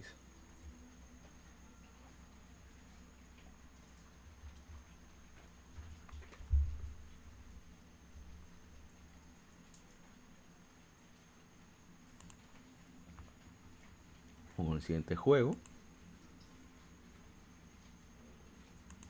Y lo tengo en PlayStation Vita pusieron a muy buen precio, que es raro en Square que hagan eso, ¿eh? Muy, muy raro, debo decir. Así que vamos a adelantarlo ya cuando estamos jugando. Acá. Que me suenan, por cierto. Hace 24 años se lanzó en América Xenogears. Es un RPG desarrollado y publicado por Square o Square Enix para el primer PlayStation. Es el debut de la franquicia Xeno. El gameplay de Xenogears conlleva la exploración en ambientes 3D, tanto a pie como usando mecha humanoides llamados Gears. El combate es por turnos con el sistema Active Time Battle. La historia sigue al protagonista Fei Fong Wong junto a otros mientras viajan por el mundo en un intento por sacar del poder al mandato de Deus. La historia incorpora temas de la psicología junguiana, el pensamiento freudiano, freudiano y simbolismo religioso, creado por Tetsuya Takahashi y su esposa Kaori Tanaka. Como propuesta para Final Fantasy VII, se permitió su desarrollo como proyecto particular, primero como secuela de Chrono Trigger y luego como juego completamente original, con premisa de ciencia ficción. Fue desarrollado bajo el título Project Noah, o sea, Proyecto Noé, un desgraciado. ¿eh? Eh, ese juego lo rechazaron precisamente por, precisamente por ser tan adulto, tan oscuro. Podía ser un Final Fantasy, como es posible? Pero así fueron las cosas. Por suerte. ¿eh? Dice Álvaro Alejandro Acosta, mega obra maestra. Así es.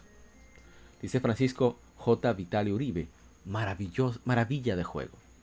Oliver Lupiac, algún día lo tendré en mis manos. Va a tener que soltar un billullo yo es dinero, ¿eh? los hermanos colombianos saben. Eh, pero un dineral, ese juego cuesta. Y lo vale. ¿eh? Dice sect en Instagram. Uf, el mejor RPG. Bueno, ya eso depende de cada quien, ¿no? Dice Retro Games RD, el mejor RPG de PlayStation 1. Tengo la mía en la bóveda. Eh, envidia le tenemos, ¿eh? Retro Games RD. Dice la Jarzama. Ver, ver una silla y que te lleguen recuerdos de Vietnam. Dice el Aura 3099. Una masterpiece, súper infravalorada, así es. Y dice eh, Climb Sky, el rompe jugadores. Así es. Muy buen juego.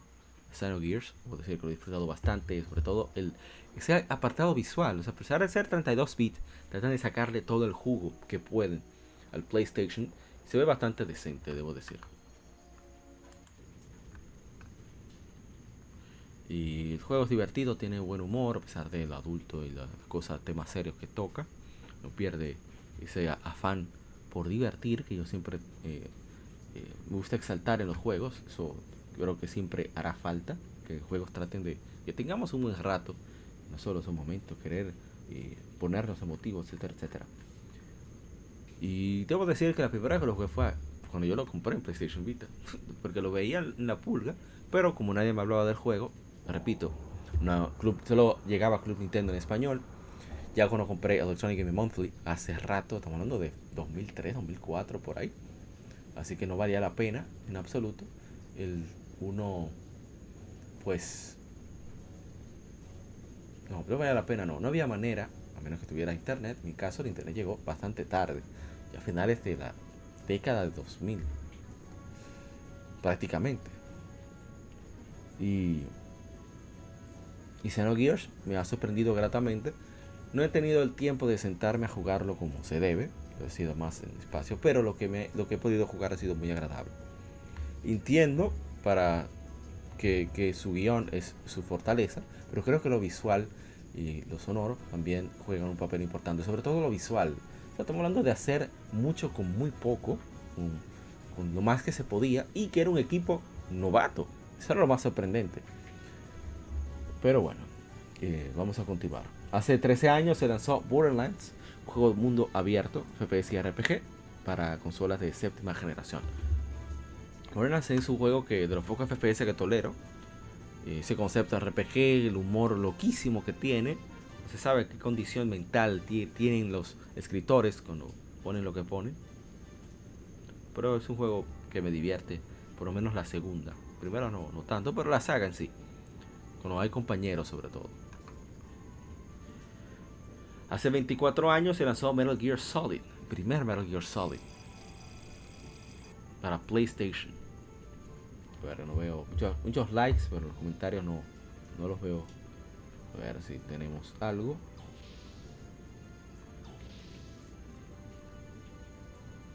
Eh, no. Pero mucha gente le dio like, compartió, lo cual agradecemos siempre. También hace 19 años se lanzó Super Mario Dance 4, Super Mario Bros. 3, el mejor de los Mario Dance en mi opinión. Em, el juego es una versión mejorada de, Super Mario Bros. 3, gráficos mejorados, con voces, etcétera, etcétera. Y aparte de eso, tiene niveles exclusivos que eran a través del e-reader que se podían desbloquear, tenías que comprar las cartas correspondientes, que eran sobrecitos que venían. Lamentablemente, eh, toca decir que esas cartas pues se perdieron con el tiempo y si tienes la versión de Game Boy Advance y no tenía, tenía desbloqueado eso, pues usted no puede conseguirlo, pero menos, bueno, puede hackear el, ROM, el, chip, pero la versión de Wii U trae todo desbloqueado, todas las cartas, así que es la mejor versión también. Dice eh, Kengis eh, Kang, todo el que no pudo jugar el clásico mangó esta grasa. Y el 3 también mangar es conseguir. Y el 3 también, otra joya, tenía Yoshi's Island. Uf, gracias de Chicken Nuggets. Bueno, se refiere a los, a los todos los Super Mario Dance. Que sí, son, son eran fantásticos. A ver qué tenemos. Super Mario Dance 3. Oh, tenemos más comentarios. Dice el Gamer Cult, un amigo me la prestó me la pasé el 100%. Un bárbaro, ¿eh? Dice Kiori 11, ese arte me recuerda que vendían unos chicles con estampas de Mario 3 y Mario World aquí en la República Dominicana. Casi nadie recuerda eso, pero sí existieron. A mí me, me, llegaron recuerdos cuando leí eso. Pero ¿eran buble dobles o eran bubaluz? Esa sería la pregunta. Dice que era un chicle que era muy, muy, muy barato. Los dobles eran un poquito, perdón, los bubalú eran un poquito más caros y eran los más fáciles para hacer las burbujas de, de chicle. Esa, es una costumbre que se ha perdido, una cultura. Pero era, era genial. Yo recuerdo, sí, muy pequeño estaba. Hace 14 años se lanzó en América Castlevania Order of Ecclesia. El último de, dirigido por Koji Igarashi. Salió para Nintendo 10. Vamos a ver los comentarios. Por suerte tenemos muchos en, Facebook. En Instagram no tenemos, pero sí muchos likes. Los cuales siempre son, son bienvenidos por supuesto. Dice José Ángel Bustamante Borrego. ¡Juegazo! Yo que compraría con el, con el Symphony of the Night. Lo compararía con el Symphony of the Night, definitivamente. Dice Daniel Escobar. El único Castlevania que me he pasado. Muy bueno. Dice Alan Oliveros. Alan Oliveros. Bueno, dice Alan, pues tiene acento en la. Miguel, 14 eh, añitos existe a varios amigos, los cuales agradecemos también. Muchísimas gracias, hermano. Dice Grady S. Fonseca. ¡Wow! Bueno, no, dice muchas tonterías. Dice Ricardo Heredia. Yo que casi he jugado todos, prefiero este. O sea, ese, es su favorito. También hace 14 años se lanzó en América Star Ocean First Departure, remake de la primera entrega de Star Ocean, que saliera originalmente para eh, PlayStation Portable. Lo hizo eh, TriAce. Bueno, no, mentira. Esto lo hizo Tose. Yo no sé si TriAce participó. Deja ver en Instagram que tenemos.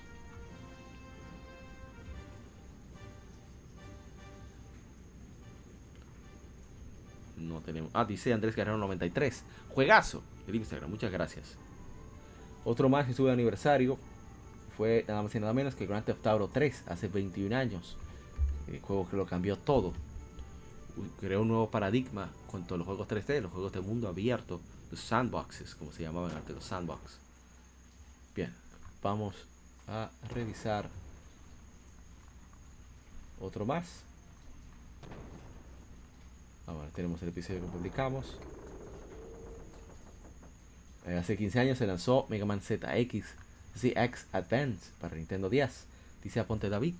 Genial. Veamos. Eh, dice el Gamer Culto, muchos llevamos 15 años esperando la secuela, pero Capcom, bueno, dijo Capcom, solo le importa Street Fighter, Monster Hunter y Resident Evil. Entonces le digo, bueno, tocará ver cómo le fue en ventas, porque eso es lo que decide si se continúa una saga o no, lamentablemente y el deseo de, los responsables o que no haya gente competente para llevar a cabo la labor, que no es fácil, no tan fácil. Hace 15 años se lanzó Phoenix Wright Ace Attorney Trials and Tribulations, un excelente juego de Capcom y tengo que ver si compro la compilación, porque la verdad que estoy loco por jugarlo de nuevo. Juegos muy divertidos y jugarlos en streaming, sobre todo.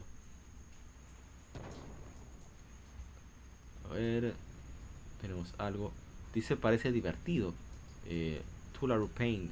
Tularula Paint. Dijimos que lo es. Bastante divertido. Más comentarios. Es un gran juego, la verdad, con un guion muy sólido, una historia, ritmo. Tiene mucho ritmo ese juego, es lo que más me gusta. Ok, llegamos a otro que sí tiene vídeo. Son varios, debo decir, debo advertir. Ahora, que, ahora que nos falta, ahora que me fijo. Vamos a ver si puedo acelerar un poco.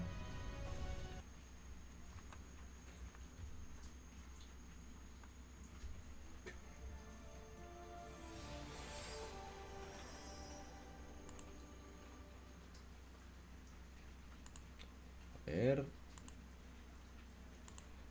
Quiero jugar de nuevo Tools of Destruction. Puedes pasar a jugar Quest for Beauty. Y por último, eh, bueno, Cracking Time no, no estoy por pasar. Hoy jugué muchas veces.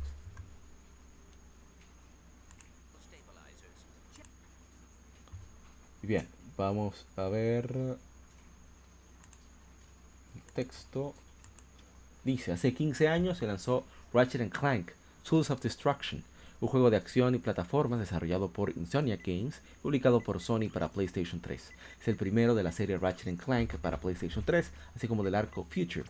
Fue uno de los primeros juegos de PlayStation 3 en ser compatible con la vibración de DualShock 3 sin ningún accesorio adicional. Fue aclamado por la crítica en su lanzamiento. Gran parte de los comentarios positivos se dirigieron a lo adictivo y divertido del gameplay, aunque muchas quejas se dirigieron a problemas técnicos. Fue nominado a varios premios de muchas publicaciones y fue considerado, considerado un éxito comercial. Esto está en 180p, sí. A ver, vamos a ver, tenemos comentarios, veo que no. No es raro. Ratchet al parecer no es tan querido en la comunidad eh, hispanohablante. Lamentable eso. Aunque se pierde mucho en la traducción al español, en mi opinión. Bien. Con este juego yo lo pude, estaba en oferta, pero yo lo presté y no, no pude conseguirlo. Pero na- ahí no tiene que ver con que si me lo, ¿saben? Lo hurtaron o no, sino que simplemente me dieron cosas y decidí que nunca encontré el momento de pedirlo de vuelta. Así que no, no, no lo considero que lo perdí. Pero afortunadamente pude conseguirlo por alguien que lo vendía a muy buen precio. Y, y bueno, dije, "Ah, pero ¿por qué no? Eh, y lo tenía ahí guardado justo, no tenía PlayStation 3, se averió. Y, pero por fin ya para este momento PlayStation 3 funciona, conseguí otro. Y, y pude tomar este juego, no recordaba lo divertido que era. O sea, yo me la pasé a carcajadas con, con el juego porque a mí me encantan los dos personajes, sobre todo Ratchet. Y, y- y cómo se meten en problemas, pero entonces buscan la forma de resolver. Entonces está, tiene, Ratchet tiene miedo, el mismo Clank también, pero Ratchet goza como sea, es bastante dinámico. Pero aparte de eso, el gameplay. Hay un ingenio con las armas siempre, en los, todos los Ratchet and Clank. Y a partir de aquí todavía se fueron más lejos aún. Y es, ha sido uno de los definitivamente una lástima que no tenga trofeos, hay que decirlo. Pero la, la- el manejo de armas, de lo ágil del juego, los visuales, el juego se ve muy muy bien todavía. Me encanta eh, cómo se ve el juego. Y, y creo que lo voy a retomar. Después del podcast voy a retomarlo porque es que eh, creo que, creo que quedé otra vez atrapado por la magia de Ratchet Clank. Es demasiado genial. Ojalá y, y tuvieran la oportunidad de, pro- de probarlo porque le- les digo que es calidad desborda. No hay comentarios, así que voy a dejarlo ahí. Voy a adelantar solamente un poco. Hace 10 años se lanzó el Zero Escape Virtuous Last Reward para PlayStation 3 y para PlayStation, digo PlayStation 3, PlayStation Vita, Nintendo 3DS. Hubo comentarios, un excelente novela gráfica, uno de los mejores, hay que decirlo. Oh, tenemos comentarios. Bien. Dice Alberto Cutrán, toda esa serie es una joya. Dice Isaac Cruz, dato curioso pero malo. Todas sus ediciones Virtue tiene un error fatal en uno de sus puzzles. Este consiste en que si no avanzas a través de las pantallas de la zona en un orden específico, el juego se congela y la data de esa partida se corrompe, lo que te lleva a iniciar de nuevo todo el juego, que es bastante largo. Wow, eso no lo sabía, ¿eh? Ojalá estuviera equivocado. Ah, entonces vamos con el siguiente, que aquí sí hay. Mira cómo está usando ese arma, estoy tratando de ver si puedo desbaratar eso.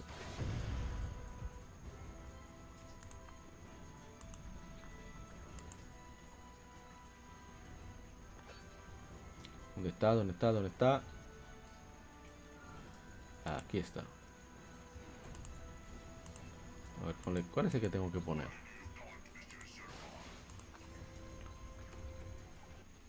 Pero, en verdad, todos los Ratchet Clank, todos, todos, deberían de probarse. No, no voy a poner ese, voy a poner este. Un problema de, de conexión. Bueno, desastre.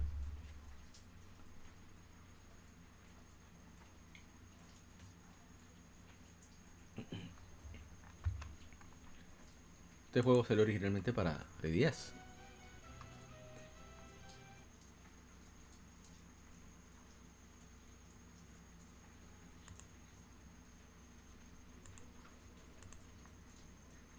Vamos a ponerlo bien. Y aquí vamos. Entonces. Hace 8 años se lanzó. Este excelente audio. Siempre tiene esta gente. Dios mío. Me sorprendí con lo de Contra 4. En fin. Voy a adelantarlo un poco. Ah, por ahí.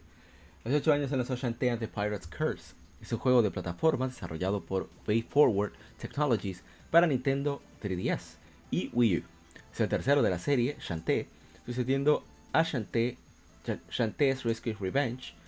Fue lanzado primero en la eShop de 3DS en octubre y en diciembre en la de Wii U luego porteado a PlayStation 4, Xbox One, Microsoft Windows y Nintendo Switch. Sigue las aventuras del la medio genio Shantae, mientras eh, otra vez debe salvar a Sequin Land de un nuevo enemigo, Pirate Master, con ayuda de su némesis Risky Boots. Tratando de probar ahí los, gameplay, así que voy a adaptar un poco más. Tratando de pensar cómo resolver. Bien, a ver, tenemos comentarios. Veo que no. En Facebook. A ver, en Instagram. Tampoco. El juego me, como todo lo chanté. Parece chulo, me parece manejable. un diseño de niveles muy bueno. Unos visuales y animación también bastante buenos. Y la verdad es que yo disfruto mucho los, los juegos de Shantae. Parece que son de esos juegos destacables en 2D que tratan de, hacer un trabajo digno, muy bien, eh, ¿cómo se dice? Bien medido, bien, desarrollado. Excepto el de Game Boy Color. O sea, está bien desarrollado, pero como la pantalla a veces no dejan ver los saltos, uno se lleva sorpresas bastante desagradables, debo decir.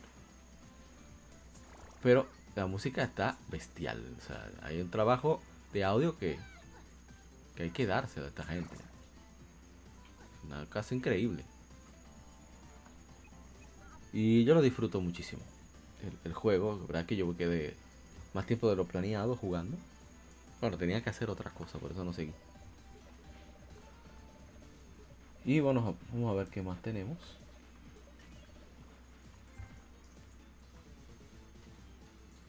Miren cómo la cascada hay que resolverlo. O sea, a mí me pareció brillante, muy cómico como hay que hacerlo. Hay que tomar un jamón que se está cocinando robar el olor, luego subir toda a donde está un dragón, despertarlo con el olor a jamón, porque es su comida favorita, y eso se convierte en la cascada.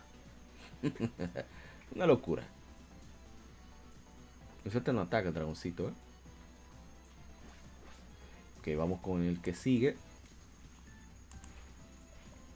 Que este es uno que siempre quiero seguir dándole durísimo. Pero eh, tiempo no da.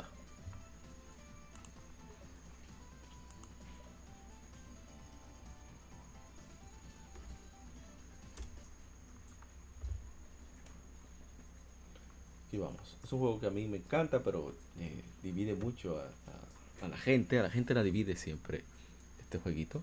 Que es comprensible. Es un juego muy, muy particular.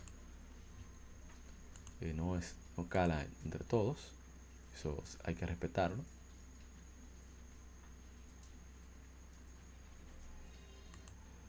Y aquí vamos. Hace 22 años se lanzó en América Mega Man Legends 2.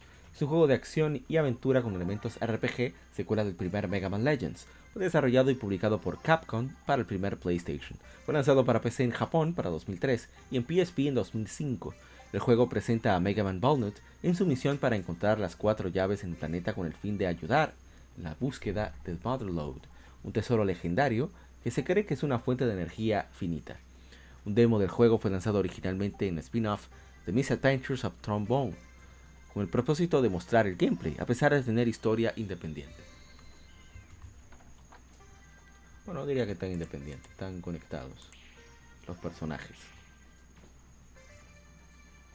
En los comentarios ahí. Dice eh, Fabio Miguel Sano Marte. ¡Clavo! Clavo quiere decir los juegos malos. A mí me encanta como quiera. Dice Sammy, la X del género. Amo Mega Man Legends. De los nuestros.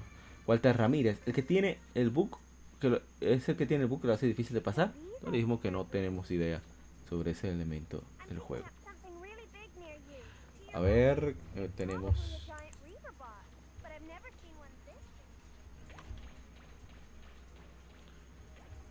Ok, ok, ok.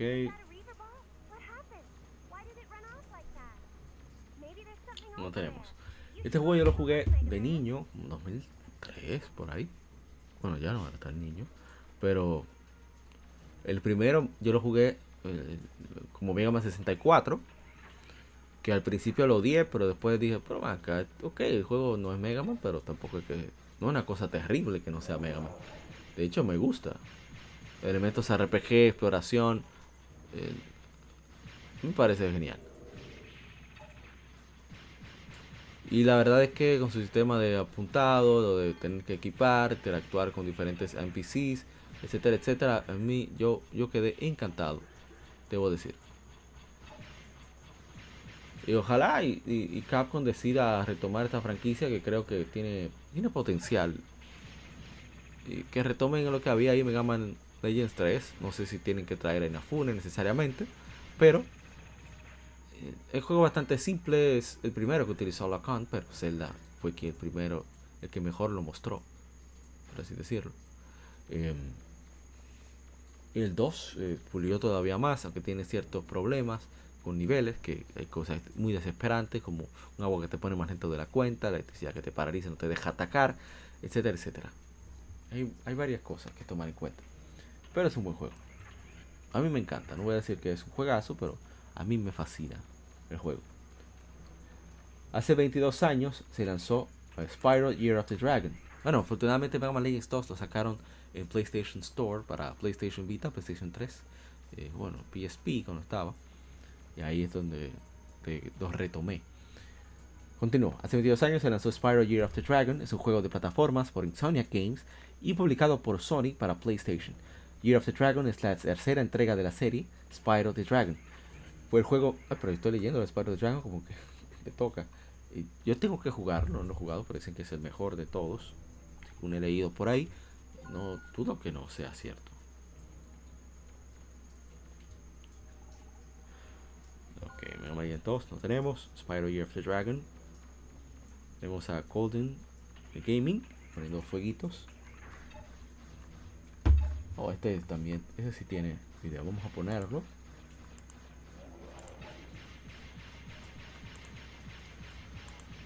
Y vamos. Para que no vean al pobre Mega Man Bond sufriendo. Un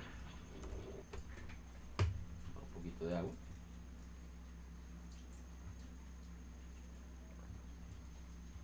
Bien.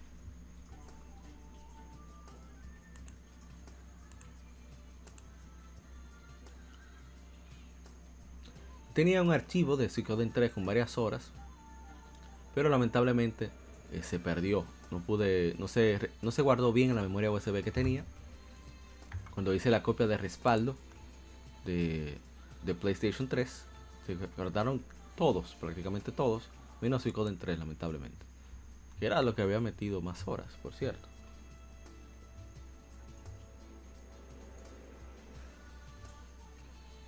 Vamos a ver, vamos a ver el juego. Hace 20 años se lanzó en América Suicoden 3. Es un RPG por turnos desarrollado y publicado por Konami para PlayStation 2. Como otros juegos de la serie, esta entrega presenta una intrincada y detallada trama. La historia del juego presentada, es presentada a través del Trinity Side System. En vez de tener un solo héroe, es explorada a través de tres puntos de vista distintos, permitiendo que los eventos sean vistos desde varios lados. Suicoden 3 fue desarrollado por el mismo equipo de Suicoden 2, en mayor parte. Solo un mes antes de su lanzamiento, parte del equipo de Hokonami, incluyendo el director de la serie, Yoshitaka Murayama. por eso lío con la 4. Perdón. Este juego yo nunca lo había jugado. Quería jugarlo. Recordaba de Suicoden que hablaba mucho de ello, pero nunca le puse de mucho la mano. Hasta el 4. Entonces, tengo el PlayStation 3. Veo que aparece. Eh, ¿Cómo se dice? Que está en la PlayStation Store como esta es la versión de PlayStation 2, de PlayStation 3 en digital. Y digo, deja ver qué, qué hay con este juego lo ponen a un muy buen precio, como a 5 dólares, una locura. Dije, no, lo tengo que aprovechar. Y la verdad es que me atrapó, le metí como unas 3, unas 5 o 6 horas, no recuerdo. Dirán, no, no mucho, pero considerando que generalmente yo lo juego una vez al año con agua streaming, es porque esa pocas veces se le dio bastante guata.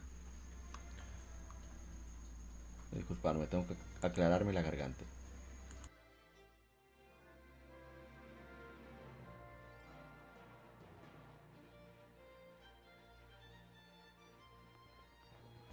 Ok, ahora sí. Como decía, el juego tiene unos gráficos decentes. Eh, la trama me parece entretenida.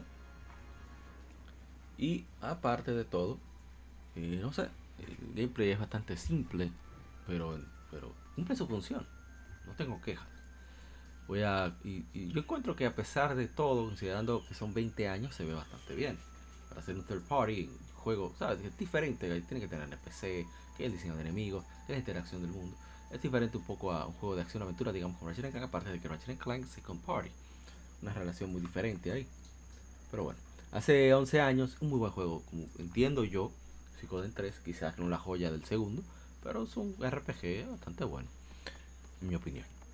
Hace 11 años se lanzó Kirby's Return to Dreamland. Para mí es el mejor Kirby de todos. Por si fuerte va a salir el remaster, remake, lo que sea, para Nintendo Switch con online y que permite utilizar todos los Kirby's. Yo lo jugué como por casi dos horas con mis amigos eh, Waldo y, César. Yo amé eh, eh, ese momento, lo recuerdo con mucho cariño. El gameplay que tengo es de ese momento. quiere decir que fue hace aproximadamente un año que hicimos ese gameplay. Y que ellos se dieron cuenta, yo puse a grabar. Claro, no pusimos audio porque debí de hacerlo, pero bueno. Dice Adrián León, buenísimo.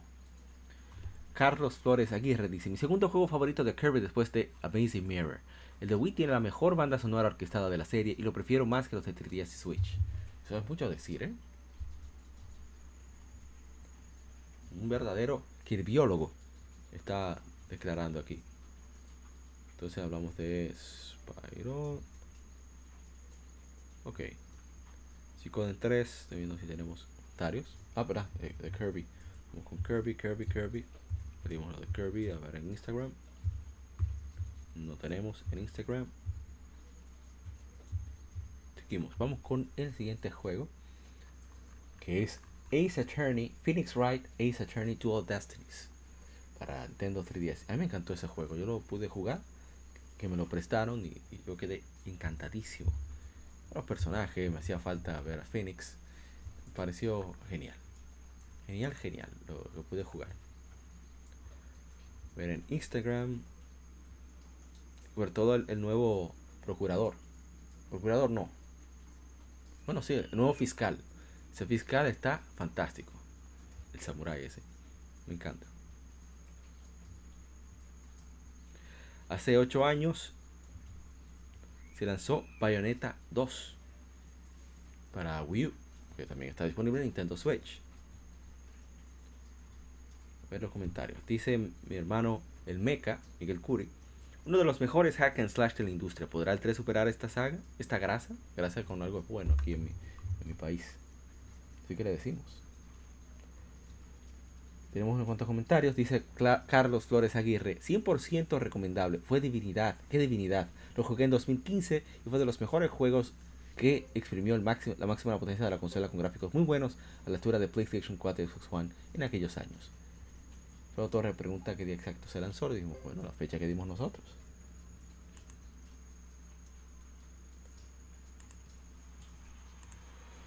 A ver qué más tenemos. Estoy aquí buscando.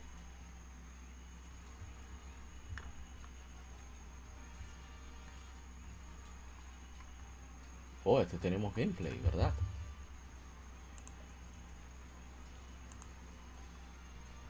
A ver, a ver, a ver, ¿dónde está? ¿Dónde está? ¿Dónde está? Oh, no puse el gameplay. Qué extraño. Tengo que ponerlo. Voy a buscarlo. Aquí mismo. En vivo.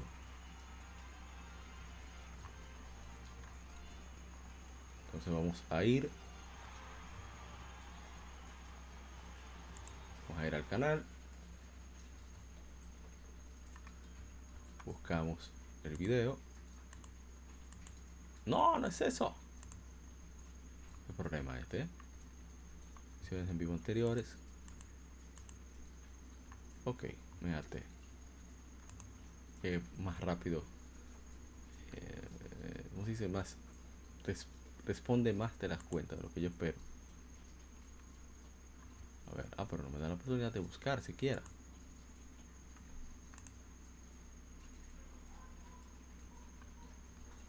Ver.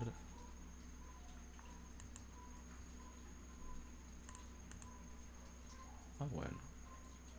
Vamos para atrás entonces.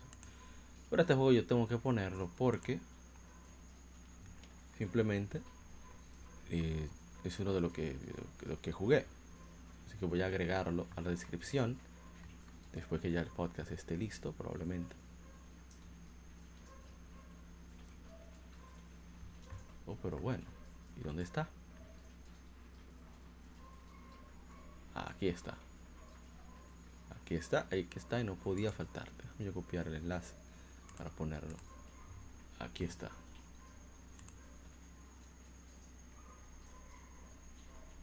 No podía quedarse, de ninguna manera.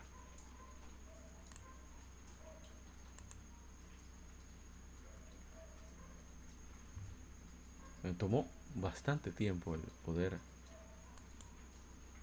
culminar un nivel. Me hizo bastante difícil. Claro, yo lo puse en difícil. ¿Qué me manda? Hace 17 años se lanzó Ratchet That Locked, Ratchet Gladiator en Europa.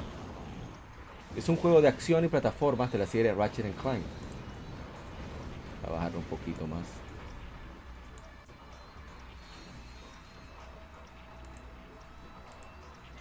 Es eh, desarrollado por Insomnia Games y publicado por Sony para PlayStation 2.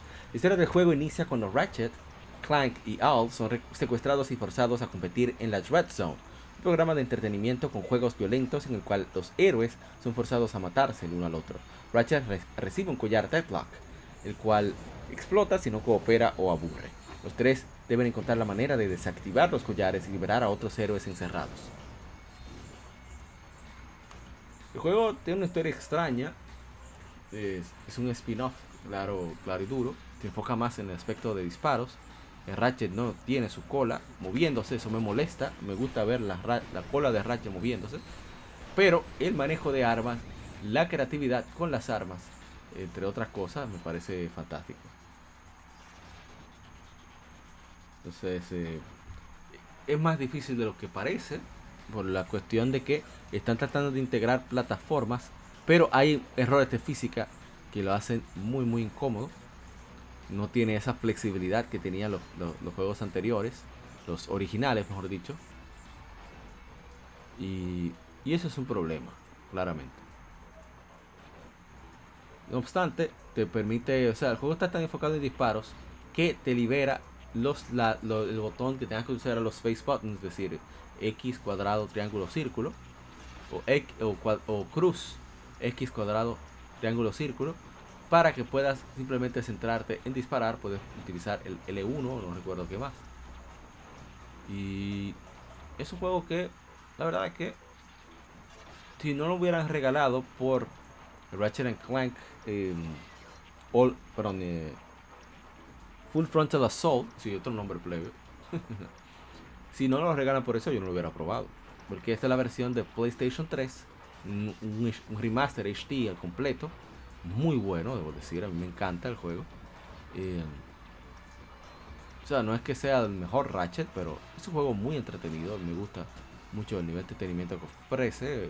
Sigue teniendo su humor. Aunque me falta ver la colita de Ratchet.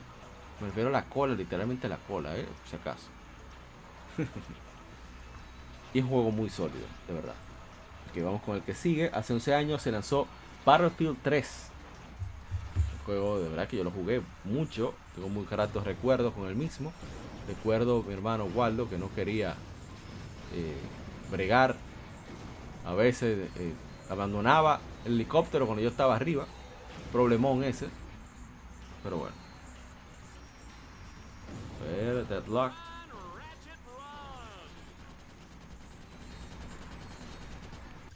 ¿Qué más tenemos? Tenemos Battlefield 3. Ah, espera, este tiene su videíto también. Vamos a ponérselo.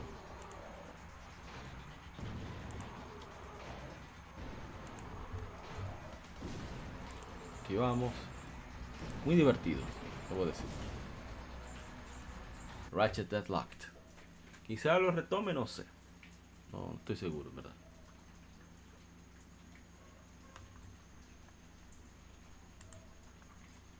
Algo que me impacta de, de este juego que toca ahora es el audio. O sea, la música del intro del audio es genial.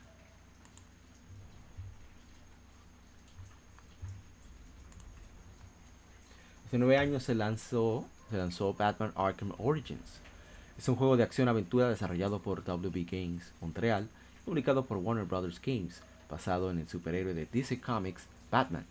Lanzado después de Batman Arkham City, es la tercera entrega principal de la serie Batman Arkham, escrito por Corey May, Ryan Galetta y Duma Wenchuch. Wenchuch, bueno, se pronunciará. Sucede 10 años antes de Batman Arkham Asylum y sigue a un Batman más joven y menos refinado. Una recompensa sobre su cabeza colocada por Black Mask atrae a 8 de los mejores asesinos a Gotham en vísperas de Navidad. Los villanos incluyen a Joker y Anarchy, aprovechando el caos para realizar planes nefastos, mientras que la policía de Gotham intenta aprehender a Batman. Eso debería ser 15 años antes, no sé. 10 años es muy poco, en mi opinión, para cómo está en Arkham Asylum. La experiencia y la relación. Creo que debieron de pensar eso un poquito mejor. El establecimiento de, de- lapso de tiempo eh, corresponde. Pero me encanta lo agresivo que es este Batman. Lo emotivo que es, eh, pero en el aspecto de la furia. De quítateme del medio para no partirte. Ustedes saben qué. O imaginen. Batman Arkham Origins. Bien, vamos a ver. Tenemos algo en Instagram.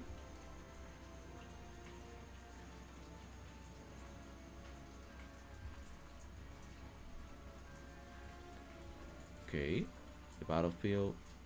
Ah, pero yo no hablé de Battlefield 3. Antes de hablar de lo de Batman, voy a ir para atrás con Battlefield 3. A ver los comentarios. Rápidamente. Dice eh, Eric, dice eh, la gente cobra. Excelente juego y buena campaña. Lástima que DICE tiene problemas con su motor gráfico y no escucha mucho a sus usuarios. Dice el hermano Artu, que siempre pasó por el podcast. A DICE que creó este juego ya no existe. Todos se fueron después de la quinta.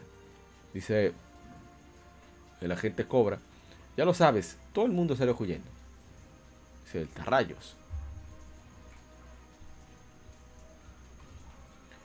Estoy a ver, chequeando. No, no hay nada. Que de Batman Arkham Origin tampoco hay. Ningún comentario. ¿Y ¿Qué decir? El, juego. Yo fui sin expectativas. Él lo prestó. ¿Quién más me lo prestó? Mi hermano Milton. Ojalá de tenerlo un día por el podcast como invitado. Sería un lujo para mí tenerlo. Y eh, como habló, se habló tan mal del juego y se sentía ah, es innecesario, que yo qué. O sea, tiene verdad sí, porque apenas habían sido dos años desde Batman Arkham eh, City. Entonces otro Batman, además no son ellos. Es cierto que el juego tenía bugs. Es cierto que tenía multiplayer que nadie, nadie pidió. Pero también es cierto que el juego es excelente. O sea, no es extraordinario. Pero es un juego entretenido, un juego muy bueno.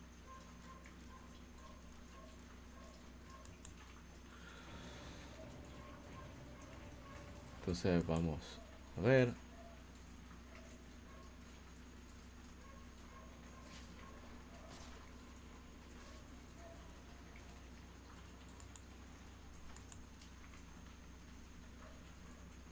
buscar la parte en la cual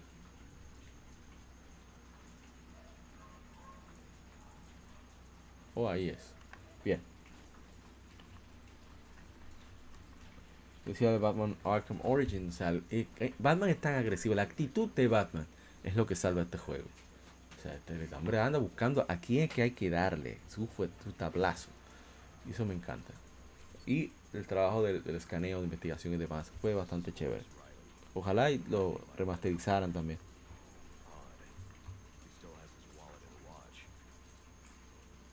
Voy a adelantar para que se vea cómo se cómo trabajan esto. O sea, es, oye, una locura lo que hace la Bati computadora, ¿eh? Vamos con el que sigue ya.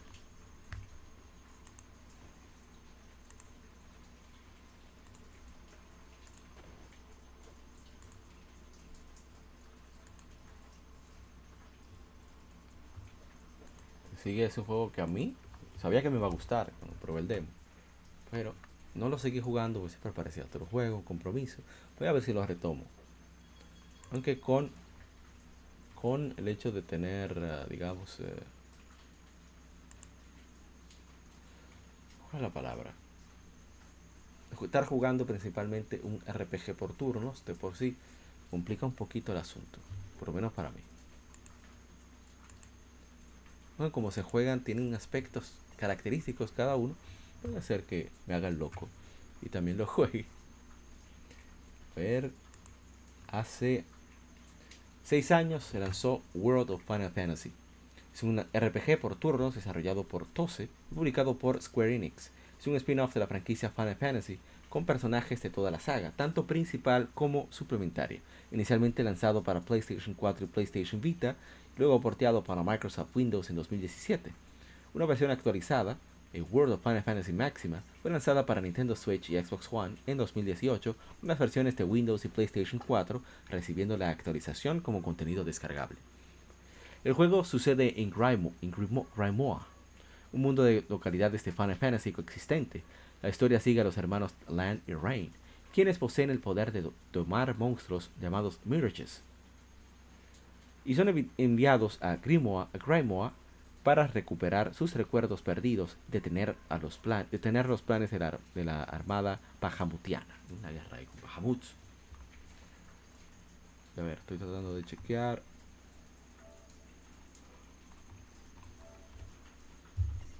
En comentarios. Ah, estoy bregando con lo que no debo bregar, voy a estar de loco.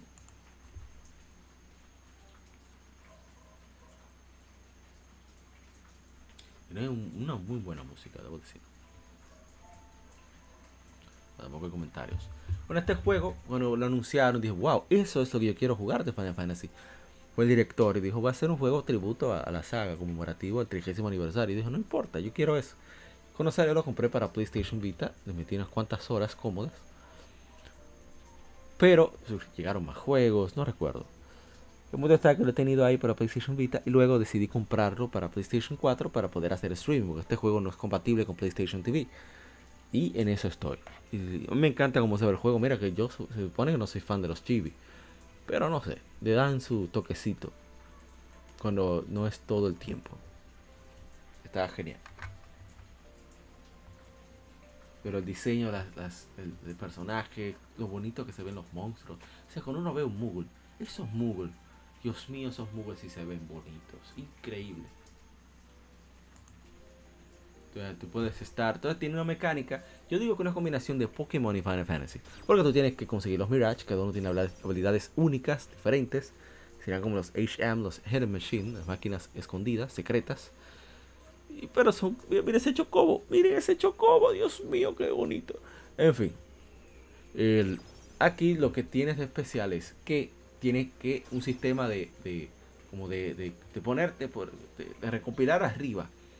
Y tú tienes eh, eh, el, el party, tiene a, ese, une todas las habilidades, o sea, un, un solo turno, tienes las fortalezas y eh, técnicas y debilidades de todos los personajes juntos. Ahí que está para mí la, chulería de este juego. Pero en ese caso, pero el gameplay es, sigue siendo Active Time Battle. Está el aspecto de Final Fantasy. Te encuentras los Summon, resultan ser los personajes de, icónicos de cada saga de Final Fantasy. No necesariamente tiene que ser uno, pero solo diciendo que parece uno. Muy, muy chévere. Muy buenos eh, visuales. diseño de personajes. La historia es floja, hay que decirlo, pero es ligera, es, es, está llena de humor y a mí me encanta eso, a mí personalmente. A ver, ¿qué más? no hay nada más que pueda resaltar.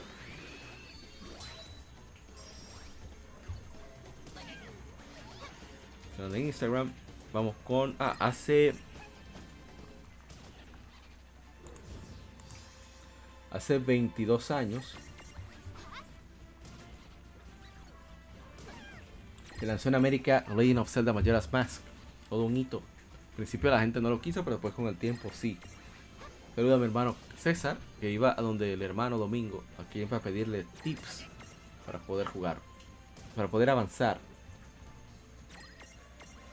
Hay unos cuantos comentarios. A ver, dice. Dice porque, porque ver a Aranda, el mejor. Ya el Benítez dice Eric, ah, cita a Eric Medrano. David, un juegazo. Dice David Sánchez, justo ya me lo volví a terminar. Alan Oliveros, cita a varios amigos, dice 22 años. El mejor número. En general es el 22 es lo máximo. me gusta que, tengan esas conversaciones en nuestras redes. Hacen sentir, de parte de algo que no me incumbe. Eso se trata en los videojuegos. Bien, vamos con Gamer Culto dice en, Instagram sobre Majora's Mask. Este juego nació porque Aonuma no quería hacer la expansión de Ocarina of Time para 64 TT. Miyamoto lo retó para hacer una nueva entrega en un año así fue que nació esta entrega que es considerada la más oscura.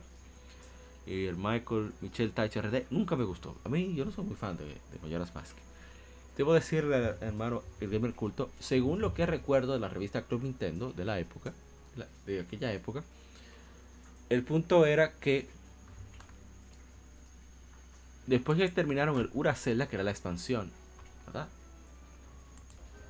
El punto era pues hacer algo diferente y tuvieron que reusar muchos de los elementos de Ocarina of Time para poder hacer un juego en el corto tiempo que tenían previsto, porque iban a moverse a otro proyecto. ¿Cuál proyecto? No tengo idea.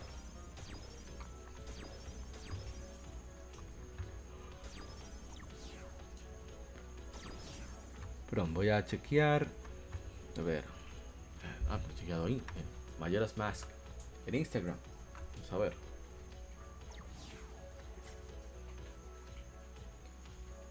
Bueno, ya lo, ya lo conversamos. Vamos con el que sigue.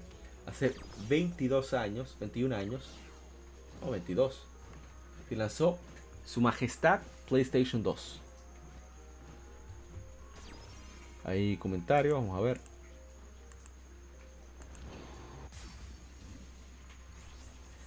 Dice Andrew Betancourt, mm, Play 2, preparada, dice. Dice a, Ponte David, yo tengo el modelo Steam, aunque está en reparación. Dice a que Fat por siempre. Esa, es la que me gusta. Me gusta el cuerpo que tiene. Toda la estructura. Lo que ocupa. Se ve genial. PlayStation 2 Fat. Aunque el Steam también es bonito. Para mí. A ver, hace 18 años se lanzó Grand Theft Auto San Andreas. Eso yo lo jugué bastante en su momento, me gustó mucho. Debo decirlo, me da como pereza jugarlo de nuevo. Lo tengo digital en PlayStation 3, pero no tengo espacio ahora mismo. Dice Demix James, saludos para, para mi hermano. El mítico San Andreas, así es. También hace 14 años se lanzó Little Big Planet para PlayStation 3, primero de la saga, uno de los juegos que incorporó Binary Generated Content, contenido generado por usuarios, en consolas.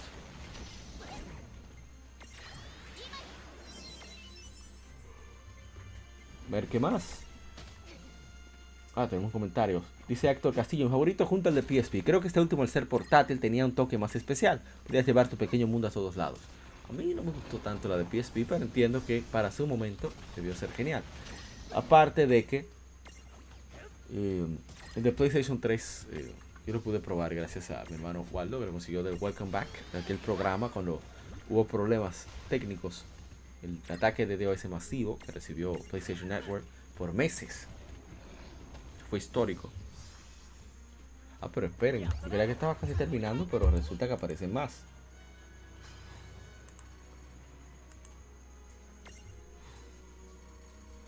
Ok, aquí vamos.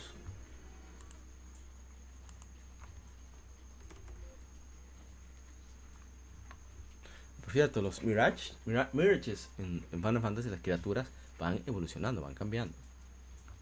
Para que vean que fue con descaro que copiaron a Pokémon. Aquí yo tengo mi venganza. A ver, es acá. Es uno de mis juegos favoritos de toda la vida, ¿eh? Ratchet Clank, A Cracking Time. Ahora un poquito más el audio. Ahora sí. Voy ajustar la imagen.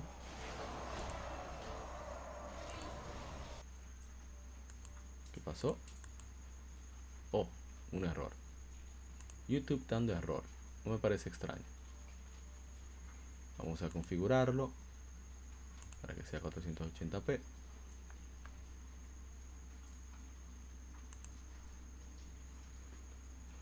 Y lo ponemos, lo maximizamos. Es la cantidad de colores hace que, que falle. Bien, voy a ir rápido para aprovechar. Hace. A ver, a ver, a ver. Hace 13 años se lanzó Ratchet Clank. A Cracking Time es un juego de plataformas acción y aventura desarrollado por Insomnia Games, ubicado por Sony para PlayStation 3. Es la secuela de Tools of Destruction y Quest for Booty. En su lanzamiento cosechó buenas críticas con elogios para la historia, visuales y gameplay. Es un- una cuarta y última entrega de la serie Future titulada Ratchet Clank Into the Nexus, fue lanzada en noviembre de 2013 para, 2000 para PlayStation 3. A Cracking Time presenta nuevas mecánicas para la saga, una de ellas como Chronoceptor, un báculo que repara objetos rotos cuando los golpeas. Este aparato puede ser usado como la llave inglesa de Ratchet para enfrentar enemigos. Al usar las almohadillas de tiempo, Clank también puede grabar hasta un minuto de acciones para ser reproducido por un holograma, mientras que, el Clank real hace o graba algo más y hasta cuatro copias de sí mismo pueden grabarse. Estos Clanks holográficos ayudan a resolver puzzles. Tremendos puzzles que tienen en, Cracking Time, ¿eh? muy ingeniosos, muy bien hechos. Eh, debo decir que me encanta el gran trabajo que hicieron aquí en A Cracking Time. Eh, ¿Qué otra cosa para implementar? Hay mucha, mucha personalización de las armas con cositas extra que lo hacen genial. Es uno de mis favoritos. Fue de los primeros platinos que yo saqué. Yo me enamoré del juego, pero tuve que hice unas cuantas cositas que no debía. Por lo tanto, tuve que repetir muchas veces el juego. Pero bien, vamos a, a ver. No tenemos nada en Facebook, a ver en Instagram. Una parte de los muchos likes, ¿eh? Siempre agradecemos eso. Ah, no, espera. Dice Kevin Panel es mi primera en la serie. Oye, qué forma de comenzar, ¿eh? Hermano Kevin Cruz de Cultura Comic RD. Con él es que pienso hacer un especial de Ratchet. No un especial de Ratchet, sino el, el, el Game Side. Vamos a tratar la saga de Ratchet and Clank. Por aquí, por YouTube. Y lo pasaremos luego a otras plataformas. Hace 5 años se lanzó Super Mario Odyssey de Nintendo Switch. ¿eh? Para que vean cómo pasa el tiempo. Tenemos comentarios. El corazoncito de Candy Rufo 10. En Instagram dicen.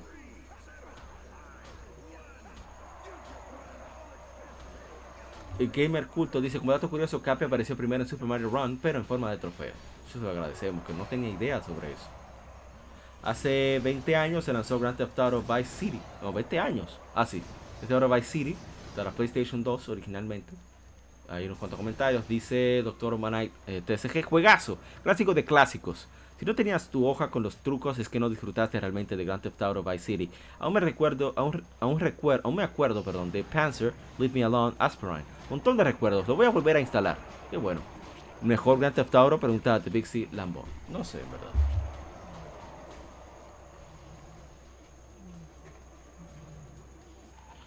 Vamos a ver qué más tenemos. Eh, comentarios, no tenemos. Hace nueve años se lanzó Battlefield 4. Eh, todavía se ve muy bien, en mi opinión. Vamos a ver, poner los comentarios.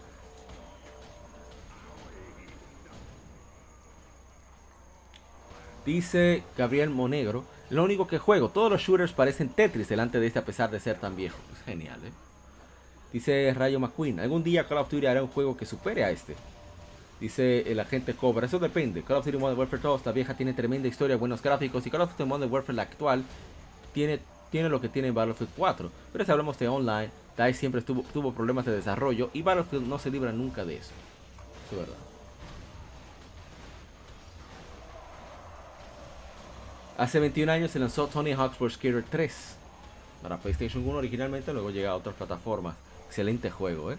La verdad es que todo, muchos rockeros surgieron por eh, los juegos de Tony Hawk.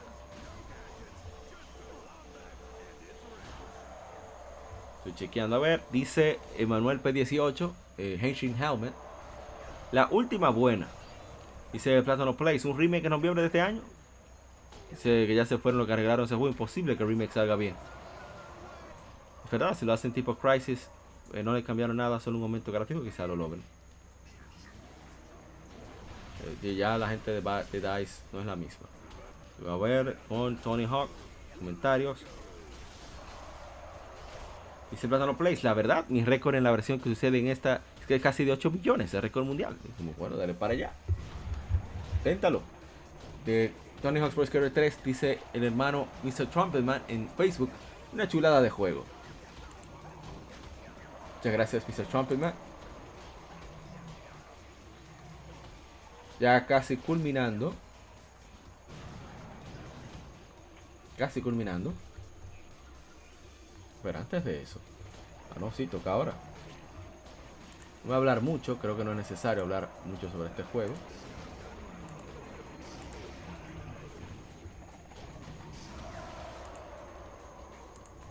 Ahora lo pongo.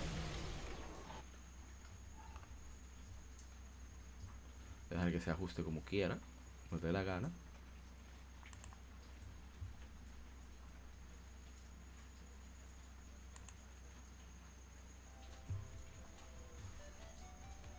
Yo pensaba, pensaba jugar una hora, pero hubo un apagoncito y no pude. No se me hizo imposible. No me gusta mucho la partitura de Mega Man. No me gusta cómo suena, pero la partitura me parece genial. Hace 21 años se lanzó. En, bueno, hablo de Mega Man Battle Network, por si acaso. Mira, ahí salió que estoy jugando en Wii U. Problema. Hace 21 años se lanzó en América Mega Man Battle Network. Es un RPG desarrollado y publicado por Capcom para Game Boy Advance de Nintendo.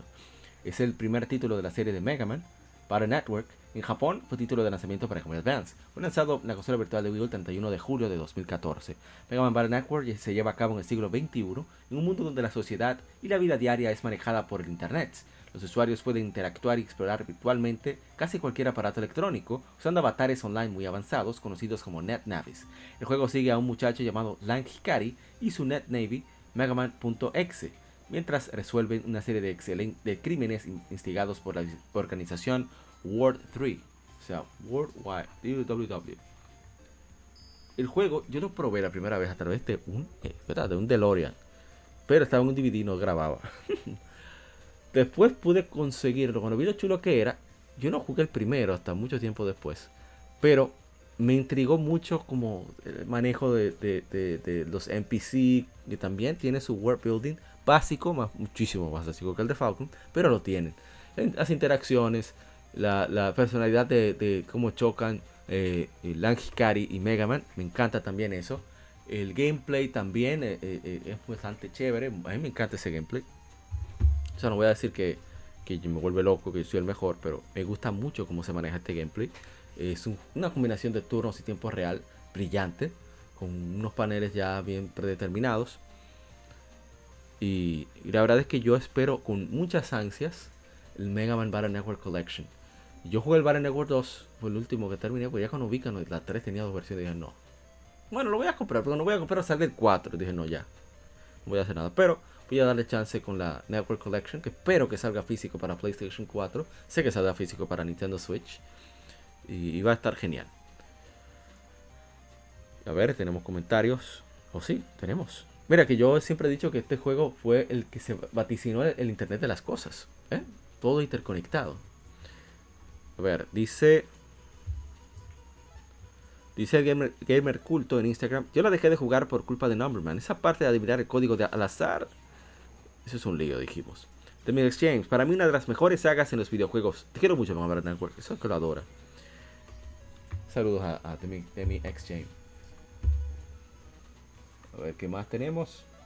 Hace 15 años se lanzó The Witcher para PC, que anunciamos ya anteriormente su remake. Viene por ahí. Dice eh, el hermano R2.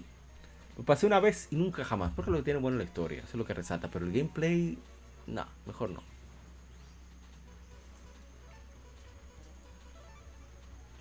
A ver. Tenemos comentarios de The Witcher. Vamos con el último de esta tanda. Ya tengo varios acumulados, debo admitir. A ver, el último que tenemos gameplay.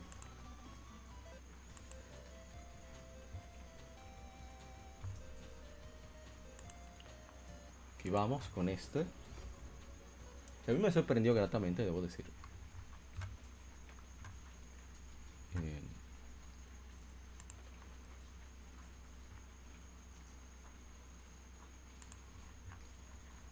Hace.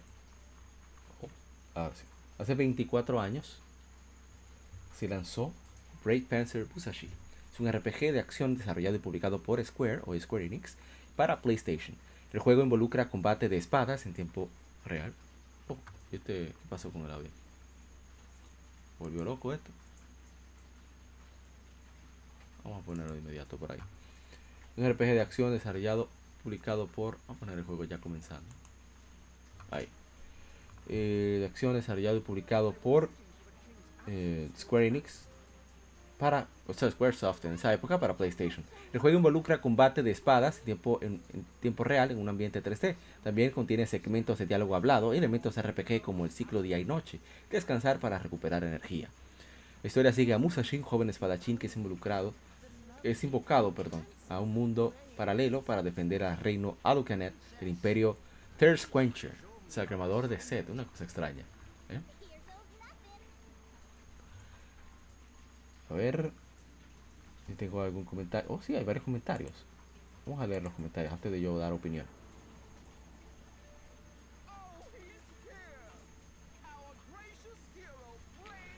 Dice el hermano Nando Bordas. Lo jugué un poco y me gustó muchísimo lo poco que pude disfrutar, en especial el humor de los nombres y la historia. Pero en ese tiempo estaba más enfocado en otros juegos. Quien sí, sí que se lo terminó es mi hermano. Me dijo que le gustó muchísimo y que se lo encontró excelente. Me gustaría intentar darle de nuevo a ver si me llama. Le dije, bueno, instamos que, que lo probara de nuevo. Dice Elia Total, hermoso juego. Me alegra que la página recuerde, es una joya de juego. Y agradecimos porque por eso lo hacemos, para recordar esas joyas. Dice Oscar González, una obra maestra, muchos recuerdos de la infancia. Eso eh, por eso lo hacemos también. Muchas, muchas gracias. Dice Cinta Roja, una joya de juego, lastimosamente no es reconocida porque fue opacada por otras entregas, pero sí es realmente un juegazo, una verdadera joya del mundo gamer.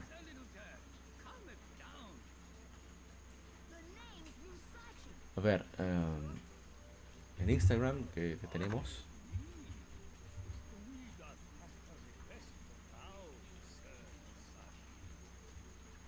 Bueno, tenemos, ¿qué era? Dice, I dreamed with art, juegazo. Bueno, vamos a dejarlo hasta ahí. Hay más juegos, pero no, no, no nos iba a alcanzar el espacio para, para jugarlo, hablar de todos. Y bueno, quería llegar hasta antes de hacer el especial de, de Ratchet Clank, pero si eso va a quedar para el próximo episodio. Creo que este mes posiblemente tenga tres. Eh, vamos a hacer algo especial para Ratchet Clank. También eh, va a ser nuestro quinto aniversario. Tenía planeado hacer algo mucho más grande, pero hay, han aparecido circunstancias que me va a hacer reducirlo un poco, aunque pretendo celebrarlo de alguna manera. Hacer algo parecido a lo que hacía Club Nintendo, una especie de cuestionario. Y que eh, en diciembre viéramos los resultados y se dieran los, los, los premios. vamos a ver cómo resulta. Todavía no estoy seguro de cómo realizarlo. Podría hacer un Kahoot, no sé. en vivo para aquellos que... Pero el interés es premiar a quienes dedican tiempo a este podcast. me gustaría que fueran más cosas, pero ya veremos. De nuevo, mil gracias eh, por llegar hasta acá. Es el final del episodio del lado A, el episodio número 145. En el lado B hablamos sobre Nintendo 10 junto con Lahar Sama de de Retroact Entertainment. Así que de nuevo, mil gracias. Recuerden cuidarse mucho y que siga el vicio. Muchísimas gracias y bueno, eh, nos vemos en el lado B.